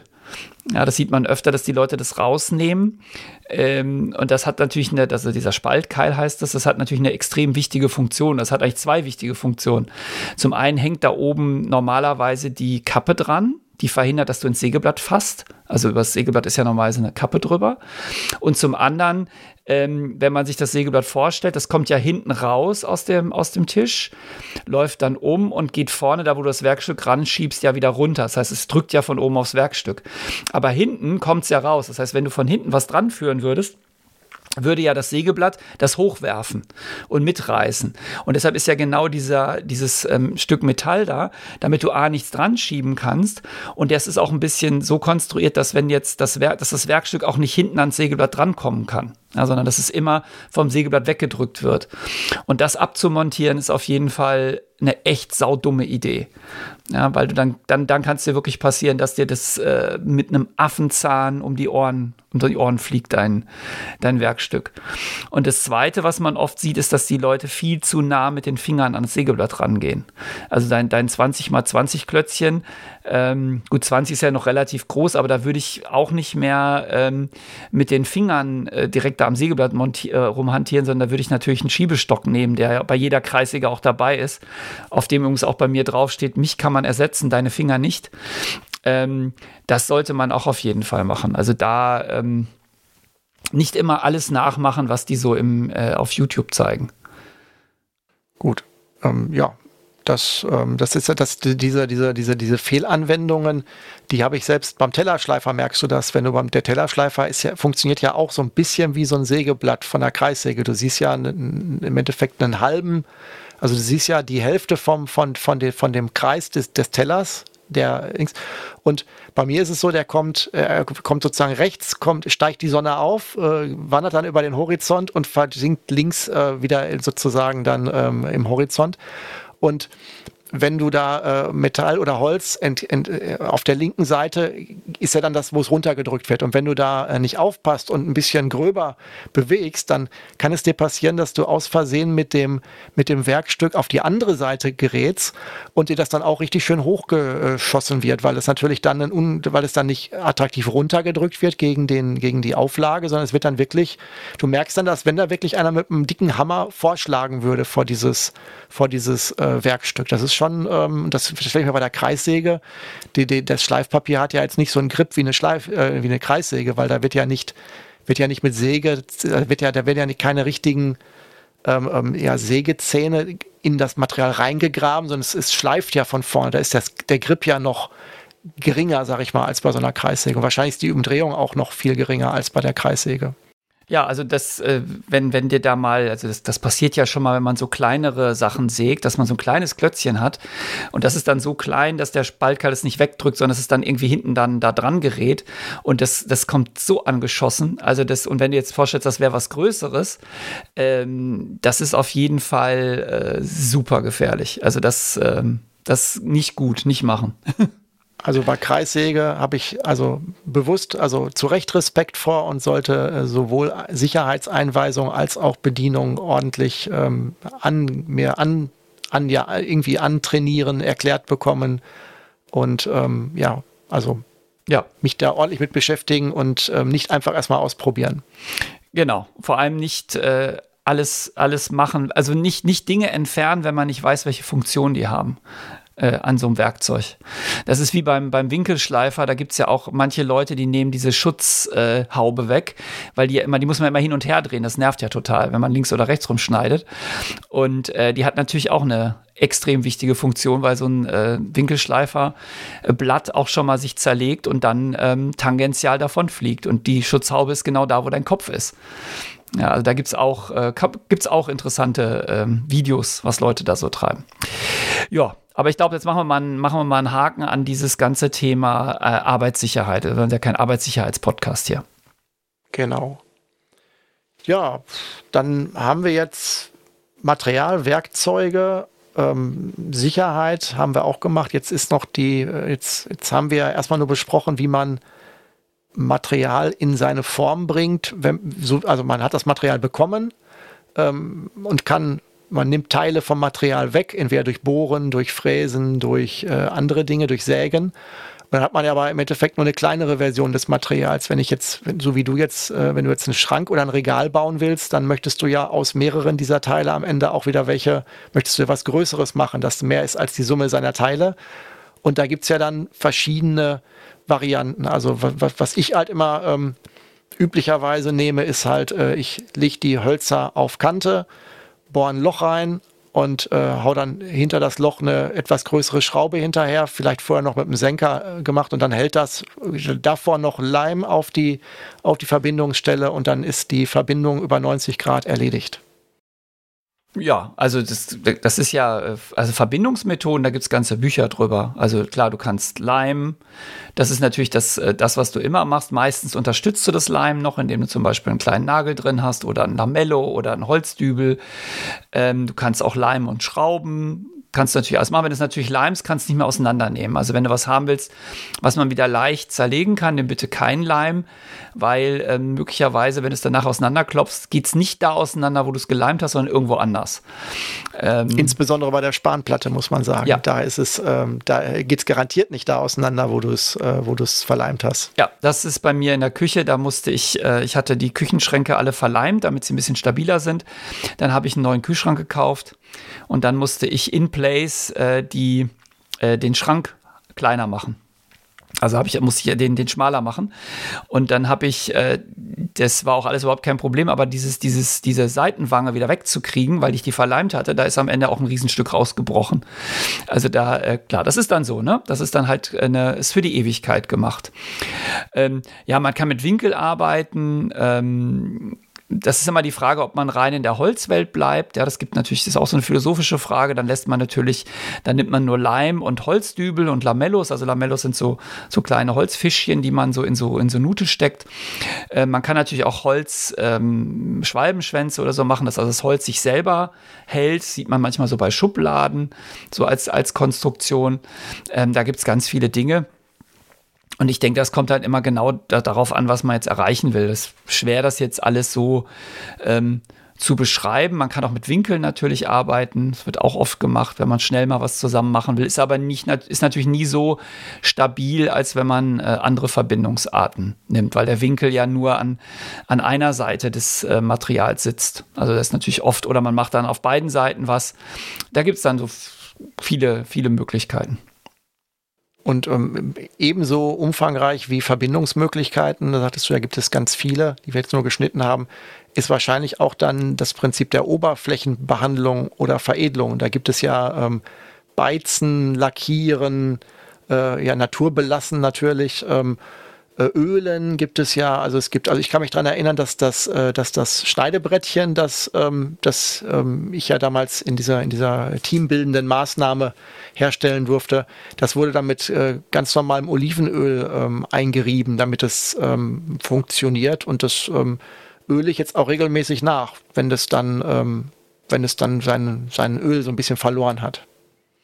Ja, also das, das, die Frage ist immer, wir hatten ja vorhin davon geredet, wie du dich immer mehr vom Baum entfernst äh, mit den verschiedenen Materialien. Und so ist es natürlich auch bei der Oberflächenbehandlung. Du kannst es naturbelassen bis hin zu Hochglanz äh, Klavierlack ja, wo du dann, also bei so einem Klavier siehst du ja nicht mehr, dass das aus Holz ist. Das ist ja einfach nur eine schwarze, also meistens nicht die schwarz, schwarze, super glatte, spiegelnde Fläche. Und dazwischen sind dann halt die verschiedenen Techniken. Also das, das erste ist halt, wie gesagt, naturbelassen. Dann kannst du hergehen und kannst es ölen. Du kannst jetzt entweder bei deinem Brett nimmst du natürlich Olivenöl, weil du willst, dass es lebensmittelecht ist. Ähm, gibt natürlich auch Holzöle, also die, die dann speziell ähm, noch holzschützende Wirkung haben, die dann eher synthetisch hergestellt sind. Da ist, wenn du, wenn du ein Holz ölst, dann hat es eigentlich noch komplett seine äh, Maserung, seine Anmutung. Es ist halt nur durch das Öl so ein bisschen ähm, ja, geschützt vor, vor Feuchtigkeit oder so. Und dann kannst du halt weitermachen, dann kannst du sagen, ich nehme, ähm, es gibt ja auch Öle, die dann schon so kein ein bisschen Lackkomponenten enthalten, also die dann ein bisschen mehr versiegeln. Du kannst es lasieren. Das heißt, du hast einen, äh, du nimmst einen, einen Lack, der aber noch ähm, die, das Holz sozusagen durchscheinen lässt. Also das ist so eine Art, ähm, ist nicht so eine Art wie so ein Klarlack da drauf liegt. Du kannst es beizen. Beim Beizen wird das Holz ähm, einfach eingefärbt, ja, mit einem mit einem Material und ähm, dann in der letzten Stufe kannst du es natürlich auch lackieren. Also machst wirklich einen, einen, einen richtigen Lack drauf der dann farbig ist und undurchsichtig. Ähm, und dazwischen muss, kommt halt auch immer darauf an, was du, was du erreichen willst. Gibt natürlich auch da verschiedene, gibt auch Lasuren, ähm, die ähm, zum Beispiel für Kinderspielzeug geeignet sind. Das ist äh, immer gut, wenn man irgendwie was macht und geht davon aus, dass irgendwelche Kinder dran rumlecken. Dann gibt es irgendwie extra Lasuren, die, ähm, da steht dann drauf, äh, geeignet für Kinder nach dem Speichellecktest. Das heißt, da hat dann irgendjemand extensiv dran äh, rumgeleckt und hat geguckt, was man da wieder so an Schadstoffen rauslecken kann. Ähm, und äh, bis hin natürlich, wenn du im Garten irgendwas machst, dann nimmst du natürlich teilweise auch äh, Holzschutzfarben, die dann auch irgendwelche Sachen enthalten, die jetzt nicht unbedingt abgeleckt werden sollen. Gut, das ist ja mal ein ähm, vollumfänglicher Ritt durch die ähm, Oberflächenbehandlungen und äh, Veredelungen gewesen. Ja, vielleicht dazu noch ähm, so, so, ein typischer ähm, Anfängerfehler. Du kannst halt nicht den Lack direkt aus Holz donnern. Ja, du musst immer, äh, du arbeitest immer mit Schichten. Ähm, du hast äh, immer eine Grundierung im Allgemeinen. Du grundierst das Material und die Grundierung muss A zu dem Werkstoff passen. Also MDF grundierst du anders als äh, zum Beispiel ein Echtholz. Und die Grundierung muss dann zum Lack passen, der nachher draufkommt. Also da muss man immer ein bisschen gucken, dass man da irgendwie die richtige Kombination trifft, weil das ist natürlich super frustrierend, wenn du jetzt da ewig ähm, rumgewerkelt hast und hast geschliffen und was auch immer und dann versaust es beim Lackieren, weil es dann irgendwie Blasen wirft oder sonst irgendwas macht. Da sollte man sich dann auch beraten lassen und dann gucken, dass man auch den, den richtigen Lack nimmt. Das macht dann auch der, der Baumarkt oder dein, dein, dein, dein Lacklieferant. Da, da kannst du dann auch eine, also das kann man dann ganz normal erfragen oder ist das auch wieder was, wo man dann selber sich die Sachen an, also an, an andere. Also ich wüsste jetzt nicht, wo ich jetzt, ähm, müsste ich mir ja dann irgendwie ein Buch oder was auch immer holen, wo das alles beschrieben wird, oder ich gehe halt in den Baumarkt und äh, schildere mein Problem dem Lackverkäufer-Spezialisten und der greift dann ins Regal oder ist es, ähm, ist es doch so, dass man sich doch viel mehr drauf schaffen muss? Nee, also du kannst im Allgemeinen einfach mal lesen, was auf den Dosen draufsteht. Das ist schon mal sehr hilfreich. Und ähm, du musst halt äh, dich einmal entscheiden, lösemittelfrei oder lösemittelhaltig. Ähm, die lösemittelfreien Lacke sind natürlich toll, weil sie besser für die Umwelt sind, haben aber manchmal natürlich Eigenschaften, die jetzt vielleicht nicht perfekt sind für das, was du erreichen willst. Insbesondere wenn es um Festigkeit nachher geht. Weil wenn du jetzt zum Beispiel ein Parkett lackierst, ähm, oder ein Möbel, äh, das wirklich belastet wird, dann willst du wahrscheinlich eher einen, einen Lack haben, der eine, eine Komponente hat, die den Schlag festmacht. Und diese Schlagfestigkeit, die kommt eigentlich immer aus so einem Polyurethan und Polyurethan ist halt nicht lösemittelfrei. Also ähm, auch bei Parkett, da nimmst du dann oft so zwei Komponenten Lacke, also die einfach nochmal einen Härter enthalten, um diese, um diese Festigkeit zu bekommen. Das ähm, kannst du alles im Baumarkt kaufen, natürlich. Musst dich halt, musst dich halt einmal entscheiden, welchen Weg du gehen willst. Am besten ist, du hast irgendwie ein Stück übrig und probierst mal ein bisschen, bevor du das große Möbel ähm, lackierst und dich tot ärgerst, weil das musst du dann alles wieder runterschleifen, wenn es nicht geworden ist. Ähm, und dann, wenn du natürlich zum Fachhandel gehst, da kriegst du noch ganz andere Sachen. Also wenn du jetzt wirklich zu so einem, so einem Laden gehst, der, der auch ähm, Schreiner beliefert, äh, da kannst du noch mal in ganz neue Lösemittelsphären ähm, aufsteigen. Also das sind dann Sachen, die kannst du, kriegst im Baumarkt gar nicht, weil die so krass sind. Äh, ob man das jetzt immer braucht, ist natürlich eine, eine andere Frage. Da gibt es zum Beispiel so Grundierungen, die einfach in fünf Minuten trocknen. Ja, ist natürlich klar, dass sie das nicht tun, weil da Wasser drin ist. Mhm. Und ähm, so die, die, ähm, jetzt, was mir gerade noch so einfällt, die, ähm, die Kernfrage, äh, äh, streichen oder sprühen? Mm, ja, gut, wenn du, ähm, wenn du natürlich es super, super, super glatt hast, musst du es musst sprühen. Wobei du ähm, mit, einer, mit einer Walze und einem ähm, normalen Lack kannst du auch schon ziemliche Perfektion erreichen. Also du wirst wahrscheinlich kein Klavier schaffen, kein Klavierlack.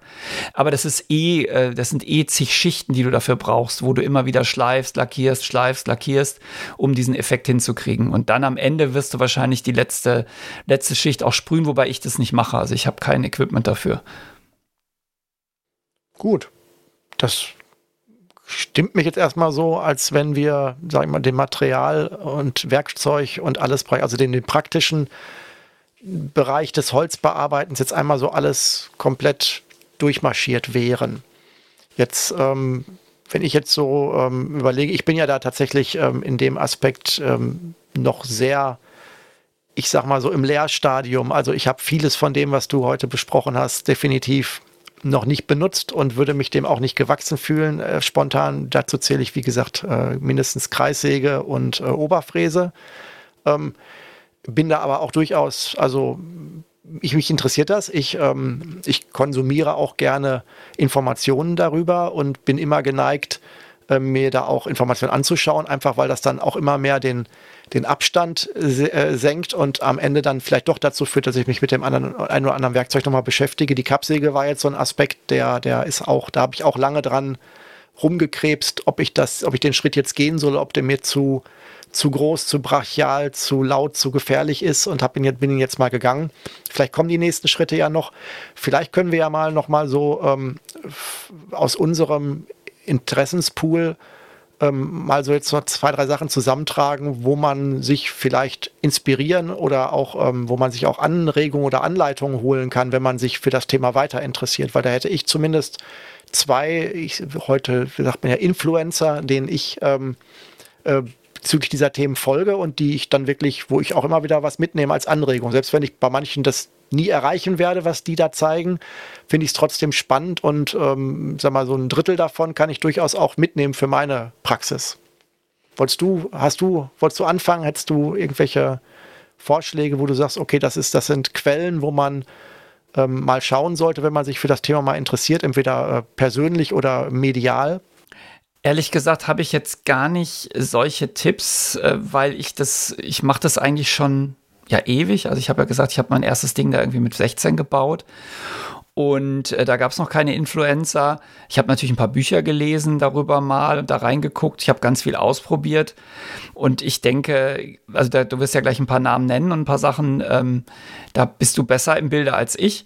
Was ich glaube, ich denke, ist, ähm, man muss sich nicht gleich alles Equipment kaufen, sondern man kann einfach mal anfangen.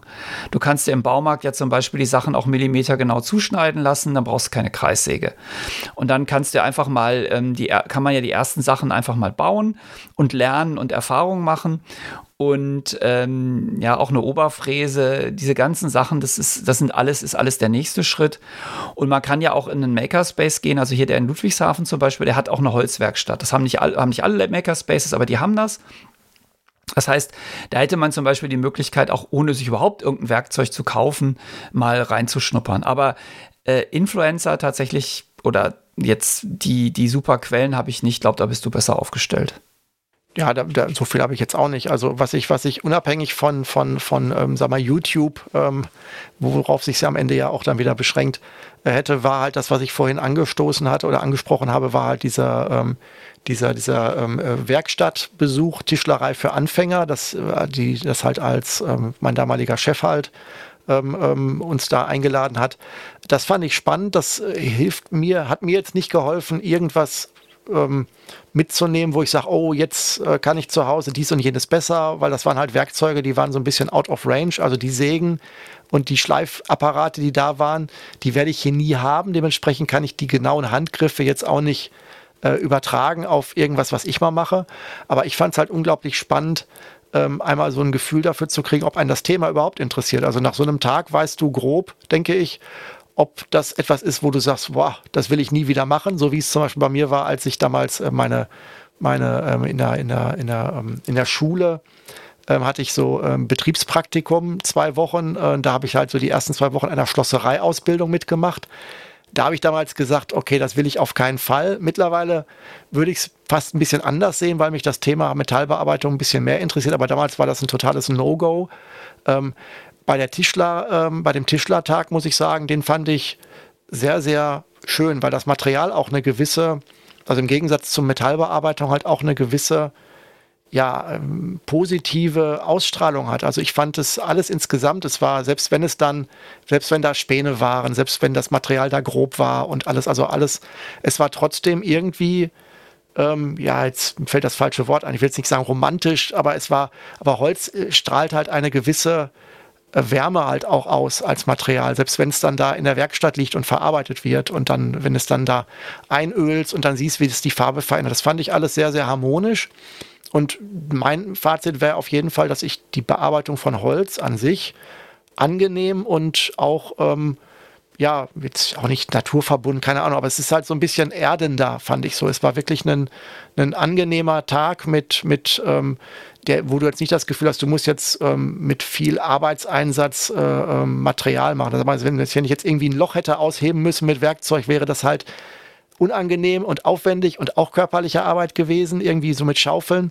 Und der Tag in der Holzarbeit in der Werkstatt, obwohl da auch körperliche Arbeit dabei war, war halt insgesamt angenehm. Und ähm, ich sag mal, wer so eine Chance hat, vielleicht mit jemandem zusammen, der fachkundig ist, ob jetzt in so einem kommerziellen Angebot oder vielleicht auch mit, mit dem, mit dem, mit dem eigenen Vater oder mit der eigenen Mutter oder mit einem Onkel oder äh, mit irgendwem oder mit einem Nachbarn, der das anbietet, da vielleicht Erfahrung zu sammeln, könnte vielleicht auch ein guter Einstieg sein. Also ich fand es sehr angenehm, so als unabhängig von Influencertum. Ja, also man, klar, man muss ja erstmal merken, ob einem das, ob einem das liegt. Und wenn man dann feststellt, dass einen das Material fasziniert, dann hat man ja auch den, den ersten Schritt gemacht. Das ist ja immer das Wichtigste. Ähm, und ich wenn man, wenn man dann, dann kann man das ja nach und nach ausbauen. Also ich kenne einige Leute, die, ähm, oder ich kenne Leute, einige ist jetzt übertrieben, aber ich kenne ein paar Leute, die, äh, die wirklich so in ihrer Freizeit rum, äh, rumtischlern und rumschreinern und auf ganz unterschiedlichen Niveaus. Also teilweise, wo ich sagen würde, mh, hm, das geht besser, bis hin zu wow. Ja, also das, äh, da reiche ich nicht ran. Und ähm, das ich war, wie heißt, wie hieß es damals im Fernsehen? Äh, erlaubt es, was gefällt, oder? keine Ahnung, ich kenne nur damals äh, zugeschaut und mitgebaut, wo dann ein, ähm, ein, ein Mann in Latzhose wirklich dann live Dinge gebaut hat von kleinen elektronischen Spielzeugen, ähm, aber auch einen ganzen Schrank mal gebaut hat, eine Kommode irgendwie, dann so in Zeitraffer in Anführungsstrichen. Das kam, glaube ich, so im, das war, also es muss irgendwie sowas wie WDR gewesen sein, aber damals gab es nur drei Programme. Ähm, ähm, und das war wirklich spannend. Das hieß, wie gesagt, zugeschaut und mitgebaut. Und das war auch einer, der konnte eigentlich alles. Das war ein Tausendsasser. Der konnte äh, Holz und ähm, da, die damalige Elektronik, die es schon gab, konnte der dann ähm, alles ordentlich. Ähm, also auch ein sehr früher Influencer, muss ich so sagen. So, dann jetzt Influencer. Wen würdest du denn jetzt noch empfehlen als äh, YouTube ähm? Ja, also ich muss sagen, ich, ähm, ich habe da jetzt auch keinen äh, keinen ähm, universellen Überblick, sondern ich kann ja nur die, bei denen ich in meiner äh, kleinen Bubble hängen geblieben bin, nennen. Und das sind eigentlich zwei, die mir so, ähm, ähm also deutschsprachige jetzt ähm, im, im im, Im, amerikanischen Bereich kann ich natürlich noch viel mehr äh, dazu. Äh, Gibt es ja ganz viele auch verrückte Bastler, die mit Holz machen, aber das meine ich jetzt gar nicht. Ich denke mal so auch im sicherheitstechnischen Bereich finde ich dann und bei den Tipps finde ich so die Deutschen auch durchaus angenehmer zu konsumieren, einfach aus, aus Komfortgründen. Da ist halt einer, der das auch schon sehr lange macht, das ist halt der äh, Jonas Winkler. Den können wir auch, wir können die beiden YouTubes ja mal ver verlinken. Ähm, der scheint irgendwie aus dem Kölner Raum zu kommen, habe ich zumindest von der Sprache her so ein bisschen das Gefühl. Ähm, dem finde ich unglaublich äh, angenehm in dem Niveau, wie er es, also ist für mich genau mundgerecht, was er so liefert. Also er spricht die Themen an, die mich so als ich sag mal so als Mittelanfänger durchaus interessieren. Und ähm, dann gibt es noch im Rahmen der Make den Johannes Börnsen, den, der hat zwar auch eine eigene Seite, ähm, ist da aber gar nicht mehr so aktiv, habe ich jetzt gesehen, sondern der macht jetzt primär im Rahmen des Make äh, so Erklärvideos, wie man in seiner Werkstatt sich eine eigene kleine Werkbank baut mit den Löchern da drin. Und ähm, also die beiden fand ich so, da nehme ich eigentlich bei jedem Video was mit. Wenn ich das sehe, denke ich mir, oh, das kannst du bestimmt mal irgendwann gebrauchen, das ist spannend, oh, das wusstest du noch gar nicht. Und da ist halt ähm, beim, bei dem ähm, ähm, beim Jonas Winkler ist halt auf jeden Fall, der macht eigentlich nur Holz, der ist auch wohl gelernter Schreiner, wenn ich das richtig in Erinnerung habe. Und ähm, der Kanal ähm, bei der Make ist halt ein bisschen ist ein bisschen vielfältiger. Da sind dann halt auch nicht nur Holzthemen, sondern halt auch mal 3D-Druck und dergleichen dabei, aber ähm, trotzdem auch sehr viel für Holz und Werkstatt. Also das sind so die beiden, die ich in den letzten Monaten immer sehr mit Genuss ähm, ähm, ja, gesehen habe und wo ich dann auch auf Werkzeuge, ähm, die ich gar nicht kannte, also einen, einen Dübelbohr, Vorrichtung, womit man Dübel mittig auf einem Stück Holz äh, äh, vorbohren kann und wie man dann auf dem gegenüberliegenden Stück, das auch 90 Grad dann sozusagen auch da das äh, draufgestraubt und das, das Gegenteil Dübel Loch bohren will, dass das also alles ineinander passt und dann äh, kantengerecht ist. Da habe ich mir nie Gedanken drüber gemacht, was, was man dafür verwenden würde. Habe ich auch noch nie gebraucht in der Detailart, wie ich es bisher gemacht habe. Also ich habe das eigentlich noch nie gemacht. Aber ähm, das zu wissen, dass es das gibt und dass sowas irgendwie so ein Set irgendwie nur ein 20 kostet mit den ersten Dübeln, das ist eine wichtige Information, finde ich, die man irgendwann mal gebrauchen kann. Ja, auf jeden Fall. Jo, also ich glaube, ich, mir fällt jetzt auch nichts mehr ein. Also mir fällt bestimmt noch was ein, aber nicht, nichts Relevantes mehr. Ähm, ich denke, wir bleiben bei dem Appell wie immer bei unseren äh, zugeschaut und mitgebaut Themen. Ähm, man soll das tun, woran man Spaß hat und äh, Spaß an der Sache finden, oder? Genau, und immer da, wo es äh, notwendig erscheint, äh, auch entsprechend ähm, Vorkenntnis und Sicherheit zumindest im Groben so besorgen, dass man nicht, dass man also, dass man sich nicht selbst gefährdet. Gerade okay. bei, bei diesem Thema ist es, glaube ich, mal äh, gut. Letztes Mal hatten wir Wechselstrom. Ich glaube, da war es noch eine Nummer, Nummer härter, der Disclaimer, den wir da vorschieben müssen. Aber hier sollte man sicherlich auch, da haben wir ausreichend auch gewarnt. Ja, gut, Daniel, dann denke ich, ähm, freuen wir uns, dass morgen vielleicht wieder der Nahverkehr funktioniert und wir wieder zur Arbeit kommen. Und ähm, dann würde ich mal sagen, bleiben wir für heute, sind wir fertig und ich sage Tschüss, Daniel. Ja, danke dir auch. Tschüss, Thomas.